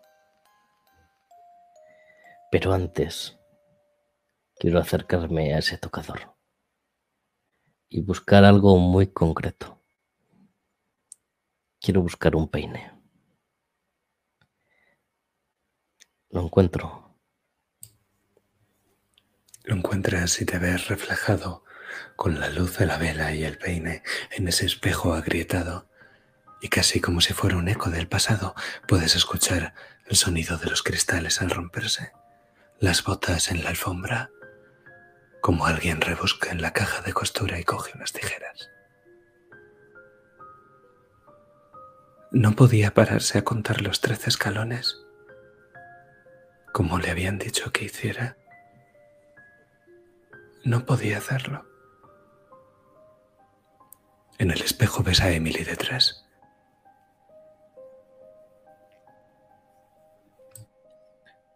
No acabo de entender lo que me dices. Tienes que ser más clara.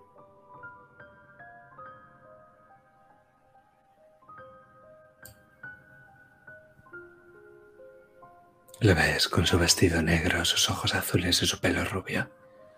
La ves a través del espejo, pero cuando te das la vuelta para mirarla a ella, ya no la ves. Tienes el peine en una mano y la vela en la otra.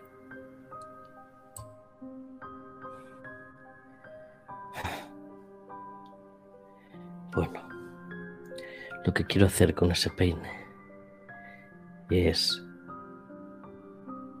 coger, porque aún creo que quedan, un largo pelo rubio.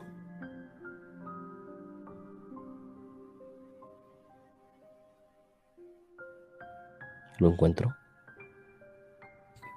Sí, Bueno, qué demonios. Me guardo el peine entero.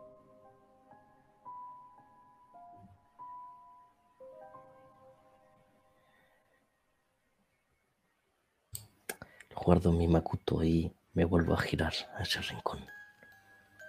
sientes que algo te mira.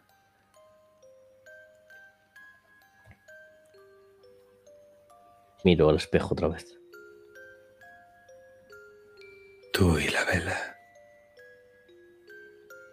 Una vela para alumbrar el camino hasta la cama.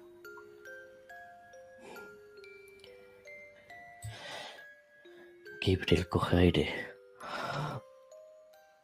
y cierra los ojos. Quiere poner su mente en blanco. Eliminar los miedos y hacer lo que tiene que hacer. Porque es su deber.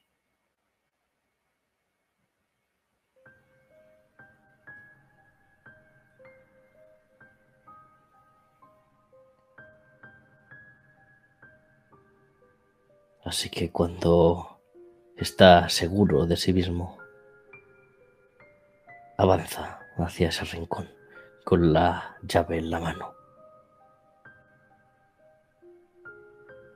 Y no sabe qué va a haber detrás de ese sitio, a dónde le lleva esa llave.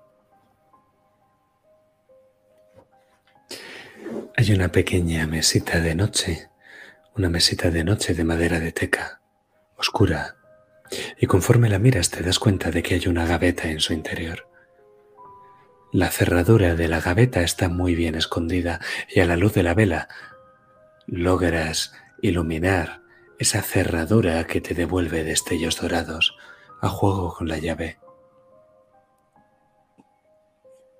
Es una orfebrería preciosa, dorada, muy bonita.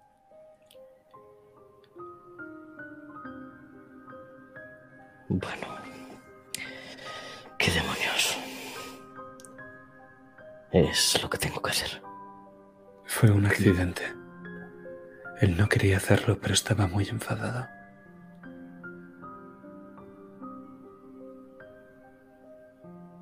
Stephen mató a... Stephen, ¿por qué? Estaba muy enfadado por lo que había hecho.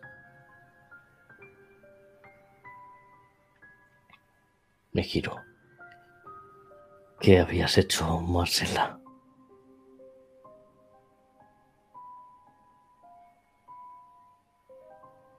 Ella te mira con unos ojos azules y con el pelo del color del oro y desaparece entre las sombras. Pero ahora nos vamos a ir de aquí.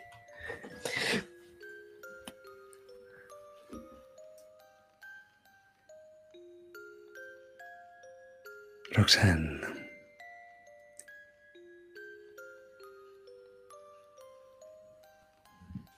Es un gato. Es Ghost. Está empezando a caer la noche.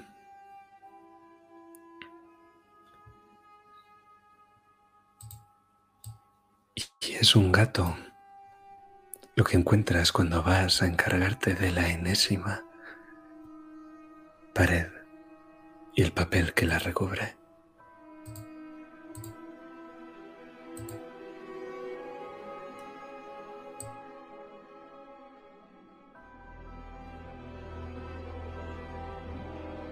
¿Dónde está?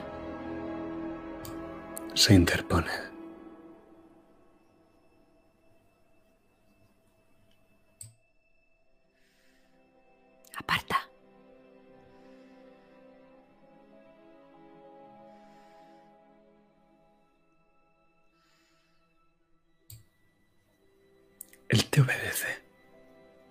Pero te mira continuamente.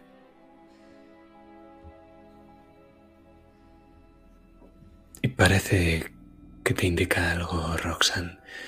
Con su pa- paso felino sale de la habitación y lo que parece es que quiere que le sigas. De hecho, jurarías que hay una mirada humana detrás de esos ojos felinos.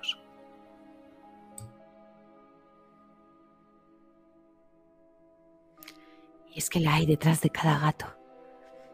Sobre todo los de este pueblo, los de Raven. Si lo miras bien es como, son como cisnes, pero en la tierra y no en el agua. Caminan elegantes, con movimientos suaves, pero precisos. Así que le sigo. Le sigo como el cisne que soy. Curiosa por ver dónde lleva el fantasma esta vez. ¿Y qué ha hecho Roxanne toda su vida si no es perseguir fantasmas? El felino camina rápido sobre sus cuatro patas, pero sin correr. De vez en cuando vuelve la cabeza para mirar que lo sigues. Y también mueve las orejas. Hay ciertos puntos de la casa, Roxanne, donde Fantasma camina muy despacio, como si estuviera acechando, o como si lo estuvieran acechando a él.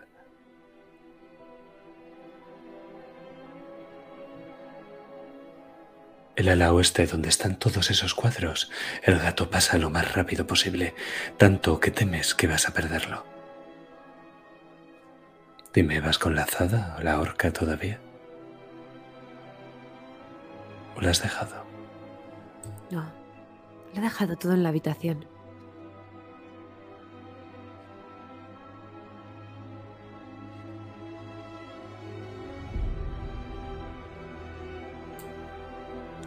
El gato cruza el ala oeste, baja las escaleras y atraviesa una puerta trasera que conduce al jardín posterior de la mansión. Y una vez está ahí, se dirige hacia una trampilla con unas escaleras que descienden hacia el segundo sótano. No es la primera vez que ves esas escaleras, Roxanne.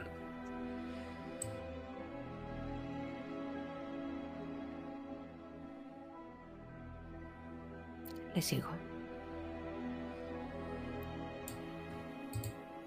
Conforme te vemos seguir a ese viejo gato negro y la noche cae sobre la mansión Corvos.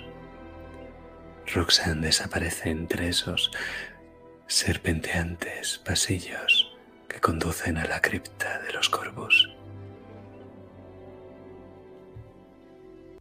El cajón está vacío, Gabriel. La gaveta no contiene nada en su interior. Pese a que es obvio que está hecha para guardar secretos.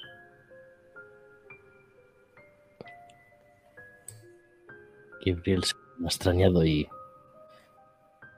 mira por todos lados ese mueble, queriendo encontrar un recoveco, porque ¿por qué demonios harías algo así bajo llave para no guardar nada?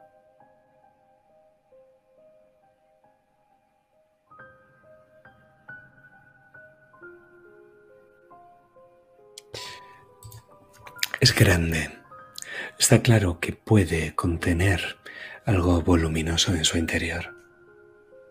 Ocupa prácticamente toda la mesita y el cajón es lo bastante suelto como para que puedas sacarlo e introducir algo que no se metería en el cajón de primeras.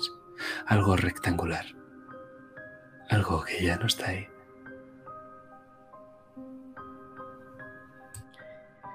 Cojo de mi Makuto uno de mis libros, el del tamaño más estándar que tenga, y pruebo el tamaño, a ver si cabe. Perfecto.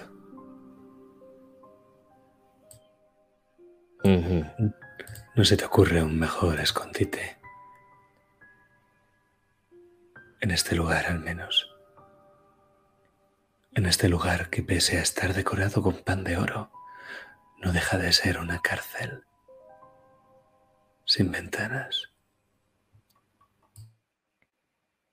Pero qué libro guardaría Marcela Corvus.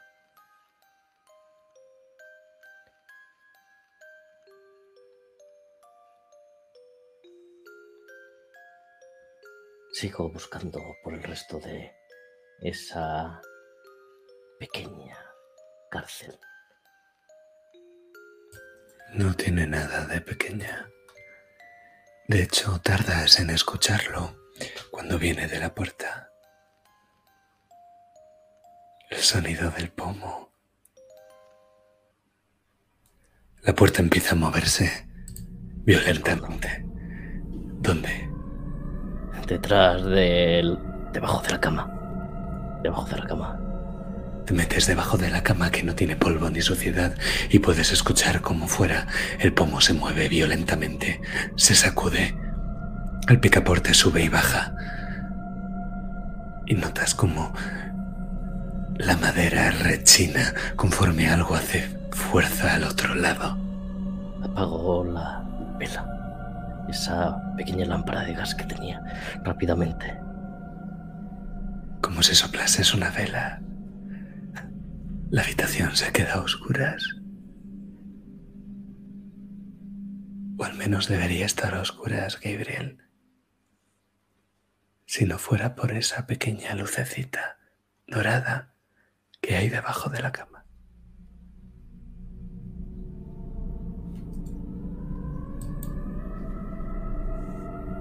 Contigo.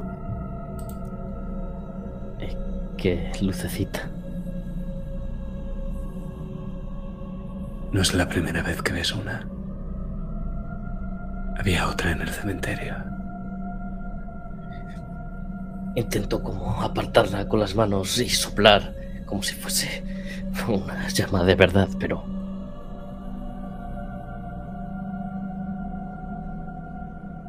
Soplas y en ese momento la puerta se abre con un chirrido. Y escuchas un paso que la alfombra no puede ahogar. Y otro paso. miro por debajo de la cama los zapatos del intruso. O botas. Creo que son unas botas. Lo que ves es una mano huesuda. ¿Qué haces ahí abajo? Sal de ahí.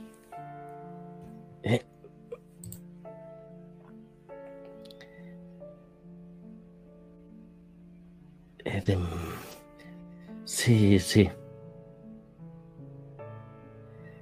Y Gabriel, hiper avergonzado y rojo como un tomate, sale de debajo de la cama. Em, Solo estaba echando un vistazo en esta habitación.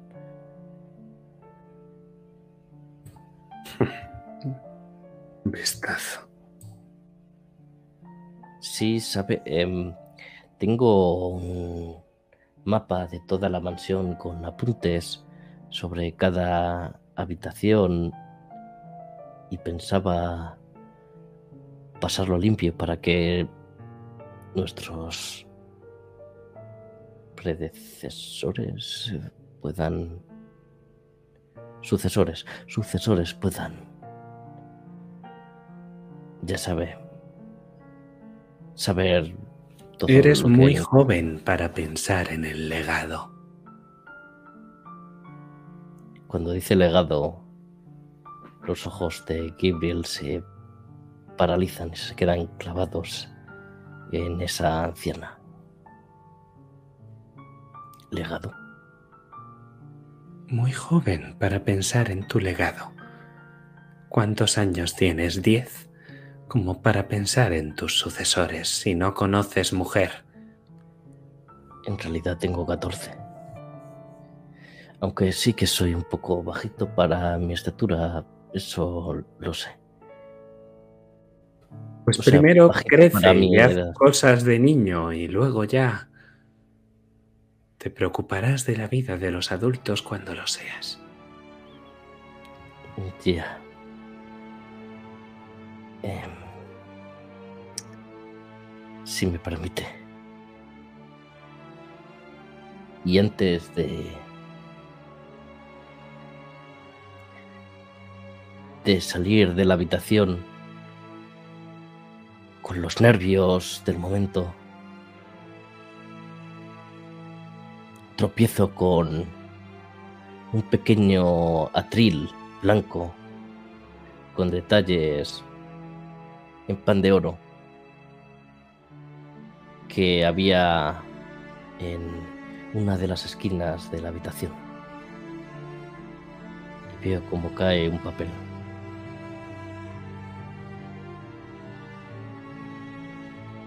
¿Qué haces, chico? Me llama la atención ese papel.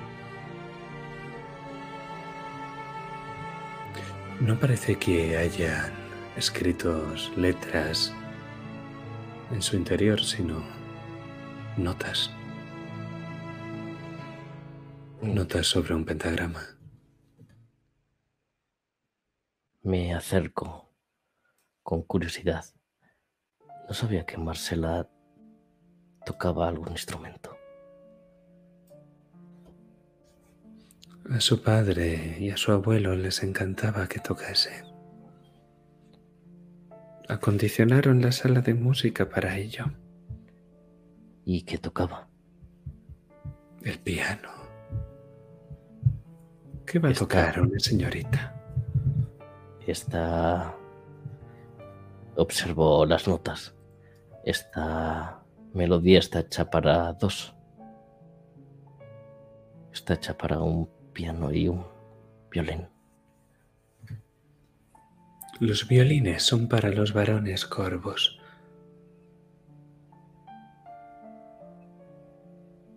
¿No sabes eso, chico? Es una tradición muy vieja en la familia. Ya veo. Yo no soy el mejor violinista del mundo, pero algún pinito sí, sí he hecho. Cojo la partitura y ahora sí leo el título. Paula Spes, pequeña, pequeña esperanza en latín. Y lo guardo en mi Makuto. Creo que podría probar con esta melodía. Y salgo de esa habitación. Muchacho, espera. Em, ¿Sí? Jovencito, no vuelvas a entrar aquí dentro. ¿Hay algún problema?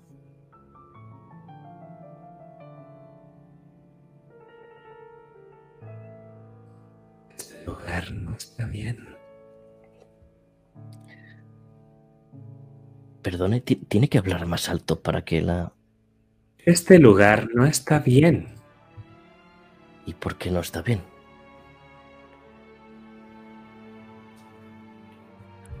Aquí hubo mucha tristeza. Eh, supongo que la tristeza, la tristeza de Marcela Corvus. Ella creo que murió de alguna enfermedad o algo así. No lo tengo muy claro. Un accidente. Los corvos y esta casa son desdichados por naturaleza. Esta casa está maldita. No se lo digas a tu madre, pero esta casa siempre ha sido siniestra. Y esta habitación es triste.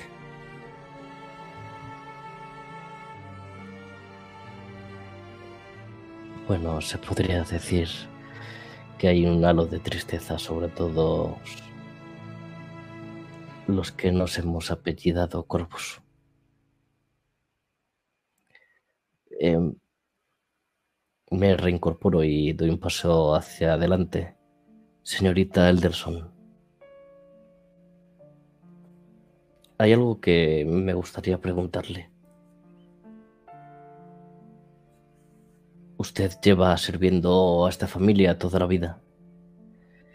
Sin embargo, eh, no como otros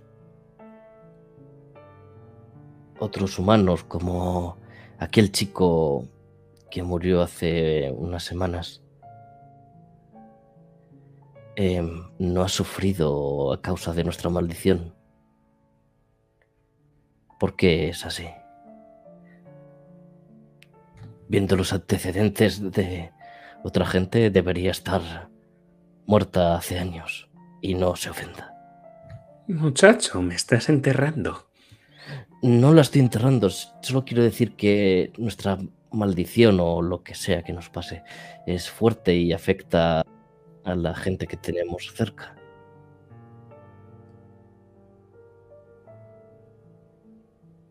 Los Elderson hemos servido esta casa durante siglos. Estamos condenados a observar y a callar.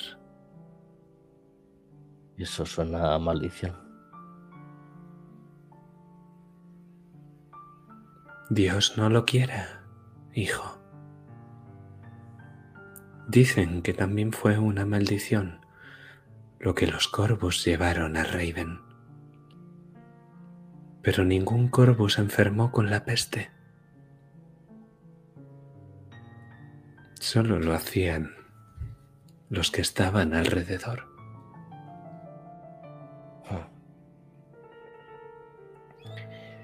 Y cuando empezó la maldición, usted ha servido incluso a mi bisabuelo Robert. Debe saber o tener alguna idea de quién desató esta cadena de... Dios. Dios mismo. ¿Quién va a ser? Hay un pecado original en esta familia como hay en todos los hombres. Si estáis malditos, si portáis estigma de la marca de Caín, es Dios mismo quien os ha maldecido. No es Dios.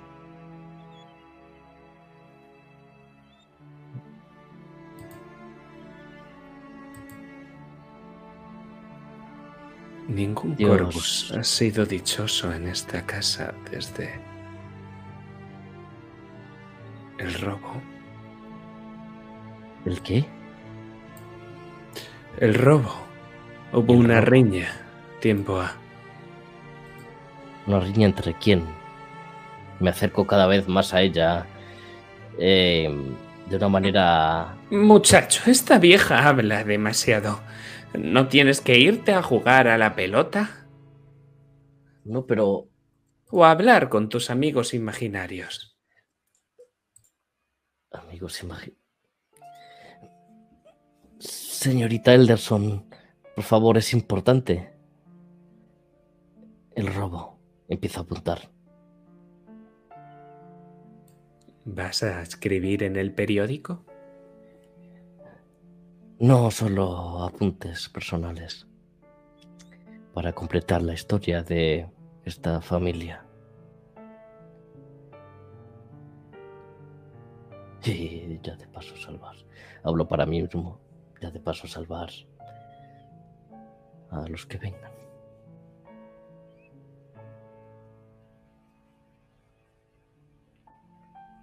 Le miro con gran curiosidad, con mucha atención, con los ojos abiertos como platos. Esas dos esferas verdes que se clavan en la cara arrugada de la señorita Elderson. Ella por un momento baja la guardia. Se acerca hacia la mecedora y con cuidado para no apoyar demasiado peso de golpe en sus rodillas, baja hasta la mecedora y ves una sonrisa de satisfacción. Se la nota que está de bastante buen humor. En el 89, el viejo Robert y Philip riñeron por un robo. Desde entonces, esta casa solo ha albergado tristeza. Un robo, pero ¿de quién? ¿Quién robó la casa? Ah, Y también se ha dicho que robaron. Una antigüedad. Una minucia que Robert había conseguido para Philip. No, no tiene importancia. Sí la tiene. Lo importante es que los hermanos riñeron. Y Robert abandonó Raven. Para no volver. Yo era una niña por entonces, ¿sabe? Pero mi madre, la señora Elderson, me hablaba de lo sucedido. Estaba muy disgustada. Lloraba cuando los amos no miraban. Eh, pero... ¿Mi madre se quedó aquí? ¿O se fue con Robert? Ya está bien, chiquillo. Ya está bien. Em, tengo cosas que hacer. Se levanta con dificultad. Le, Es mejor no hurgar en el pasado. le ayudo con gran delicadeza, intentando complacerla y que me largue algo más.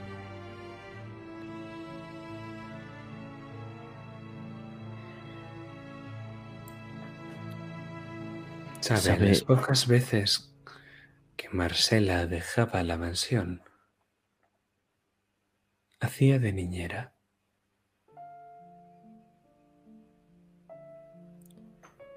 ¿Niñera de quién?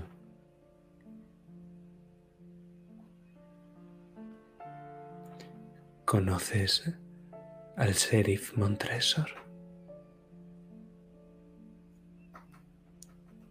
Em, sí. No siempre fue un hombre amargado. La Pero- pérdida azotó su familia. Ah.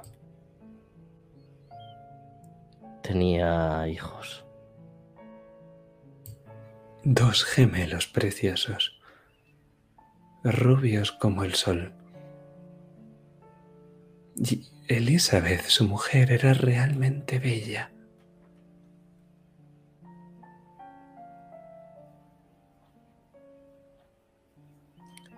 Ya veo. Una tragedia, sin duda. Pero ya está bien de tragedias. La cena estará servida pronto. Si es que Helen ha sabido encender el fuego. Em, sí, gracias, señorita Elderson. De verdad que ha sido mu- de mucha ayuda todo Ya, lo que me ya. ha contado. Ahora fuera de aquí. Tengo que cerrar. Em, Sí, sí, mm, claro. Recojo, recojo mis cosas y salgo disparado de la habitación. Y a ella la ves como cierra las dos puertas y con su manojo de llaves cierra con llave el interior. Y lo último que vamos a ver es a Gabriel encaramado en una esquina, observando a esa mujer, como si fuese un explorador en un safari, observando los movimientos de un león, apuntando todo lo que le parece interesante.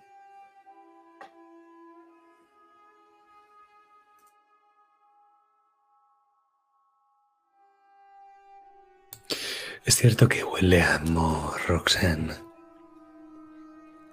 Que algunos escombros del pasillo han caído al suelo y tienes que sortearlos. Esos lugares donde estaban las planchas blancas antaño, pero ahora como si alguien hubiera atacado el revestimiento. Solo dejan ver piedra negra. Hay telaraña y polvo. ¿Llevas una vela, un candelabro o una lámpara de gas?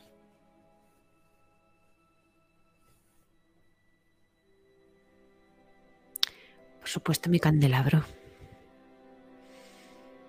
Aquel que tenía el ojal por donde se engancha, por donde se mete el dedo, con la forma de la cabeza del cisne. Desde luego, cuando tus antepasados rehabilitaron la cripta familiar, no quisieron reconstruir ni reparar el camino que lleva hacia su interior. De hecho, quizá colaboraron en la destrucción del revestimiento de losas blancas.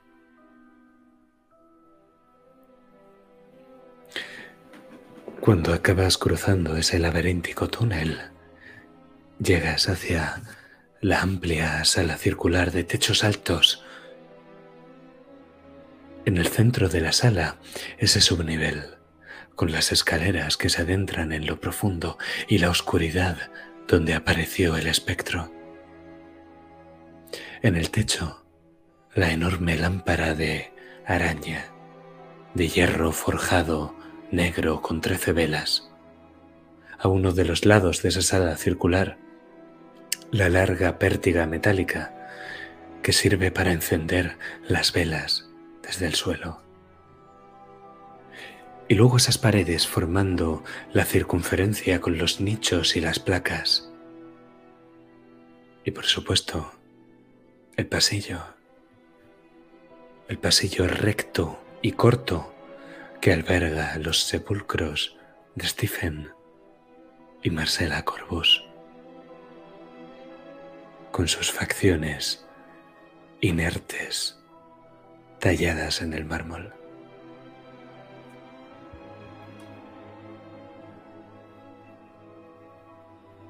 ¿Qué haces, Roxanne?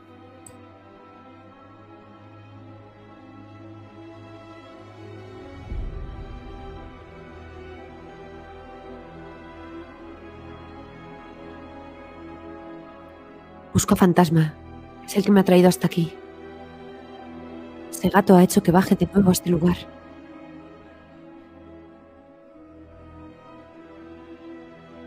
Fantasma. Fantasma, ¿dónde estás? Maulla en algún lugar entre la oscuridad y puedes ver cómo de entre todas las sombras unos ojos se abren y se iluminan con la luz de la vela o como si tuvieran luz propia. El gato da un salto y te dirige hacia un lugar en particular, uno que quiere que veas, como si ese fantasma te hubiera conducido hacia un secreto que a los corvos se les debe revelar. Esto es un giro. Dos dados de niebla. La amenaza es que lo que puedas encontrar donde fantasma te esté llevando sea algo peligroso.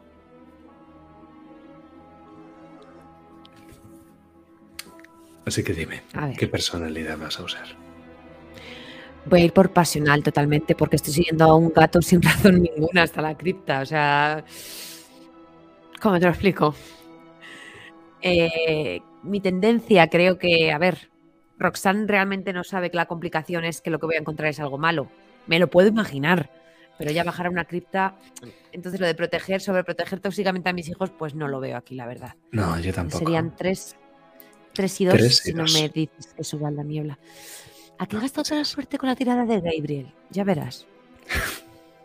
Os recuerdo que cada vez que veáis que alguna tirada es un poco complicada, tenéis acciones Corvus que podéis utilizar, ya sean acciones de vocación u otras. Vámonos.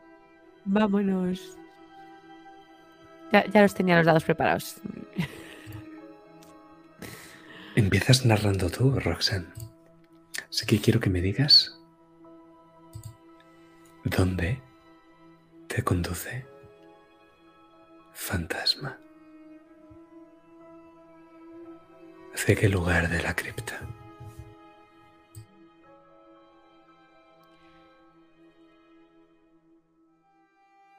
Me ha llevado hasta una zona en la que entre dos tumbas se dibuja como una especie de pasillo que acaba en una puerta grisácea que tiene una oquedad en la que una cadena oxidada con un, eh, con un candado agarra una argolla que hay en la pared. No es posible que sea la misma puerta de los establos.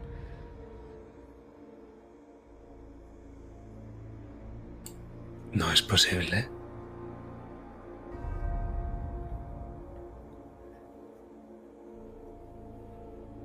El gato se queda mirando y luego te mira a ti. Se aparta del camino entre tú y la puerta.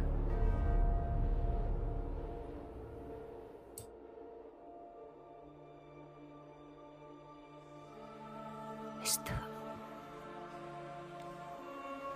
es la misma puerta.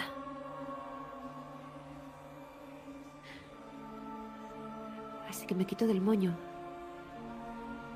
ese pasador, también con forma de cisne, acabado en una fina punta, como si fuese un alfiler.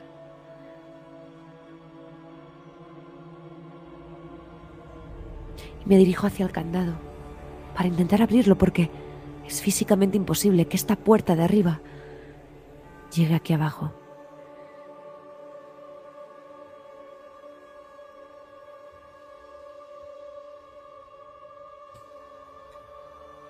Es prácticamente imposible, pero en el momento en el que lo introduces en la cerradura, esta se abre con un chasquido. Nunca ha sido tan fácil abrir una puerta cerrada, pero quizá la puerta no estuviera cerrada, Roxanne. No para ti. O no en lo absoluto.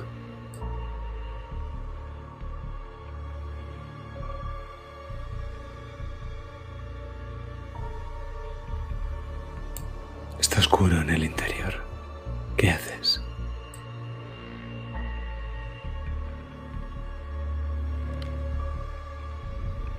Mi vela con la otra mano.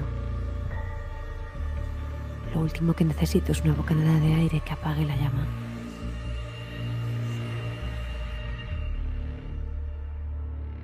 Es como si algo del interior me llamase, me atrajese, como si hiciese que mi sangre se moviese hasta allí. Es mi parte Corvus que me hace caminar por ese pasillo en el que resuenan mis tacones desgastados.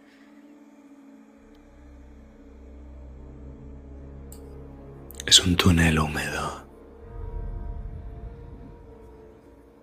Los tacones no resuenan en el pasillo porque se hunden en el barro. Es un túnel cuya luz que tapas revela una niebla en el interior. Y sí, gracias a Dios, has tapado la vela porque la bocanada de aire que llega es húmedo y frío.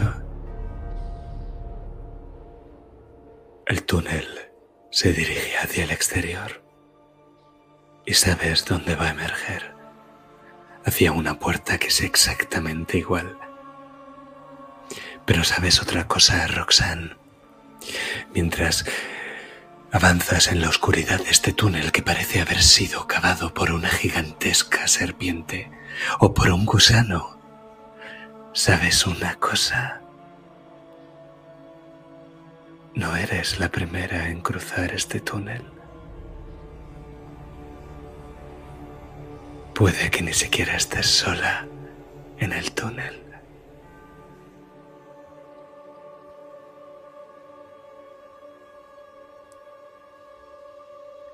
Y mientras te perdemos y la luz de tu vela se adentra en la oscuridad, escuchamos el graznido de un cuervo. Pero antes de irnos, vamos a ver algo más.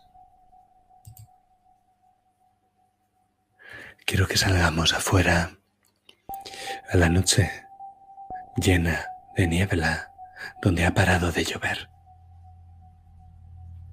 Y allí,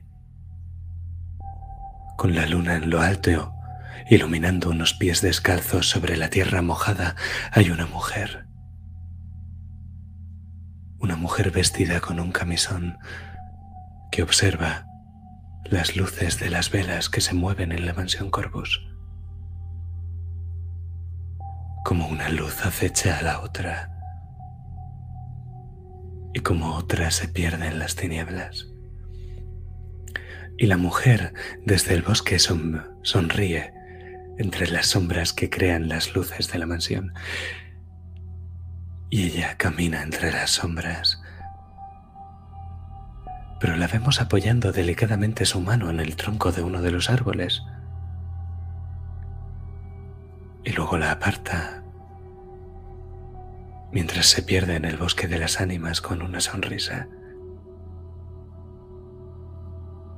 Y nosotros dejamos de mirar a esta mujer descalza y nos quedamos mirando a ese árbol. Porque lo que vemos a la luz de la luna ahora es que el símbolo, el símbolo que se ha hecho en el tronco del árbol, está dibujado con sangre.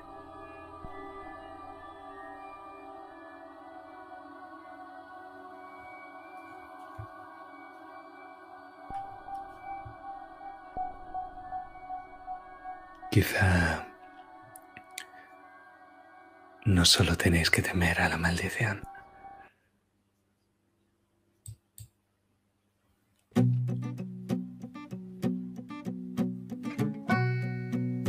Pero hasta entonces, damas y caballeros, esto ha sido la sexta sesión del legado del gusano.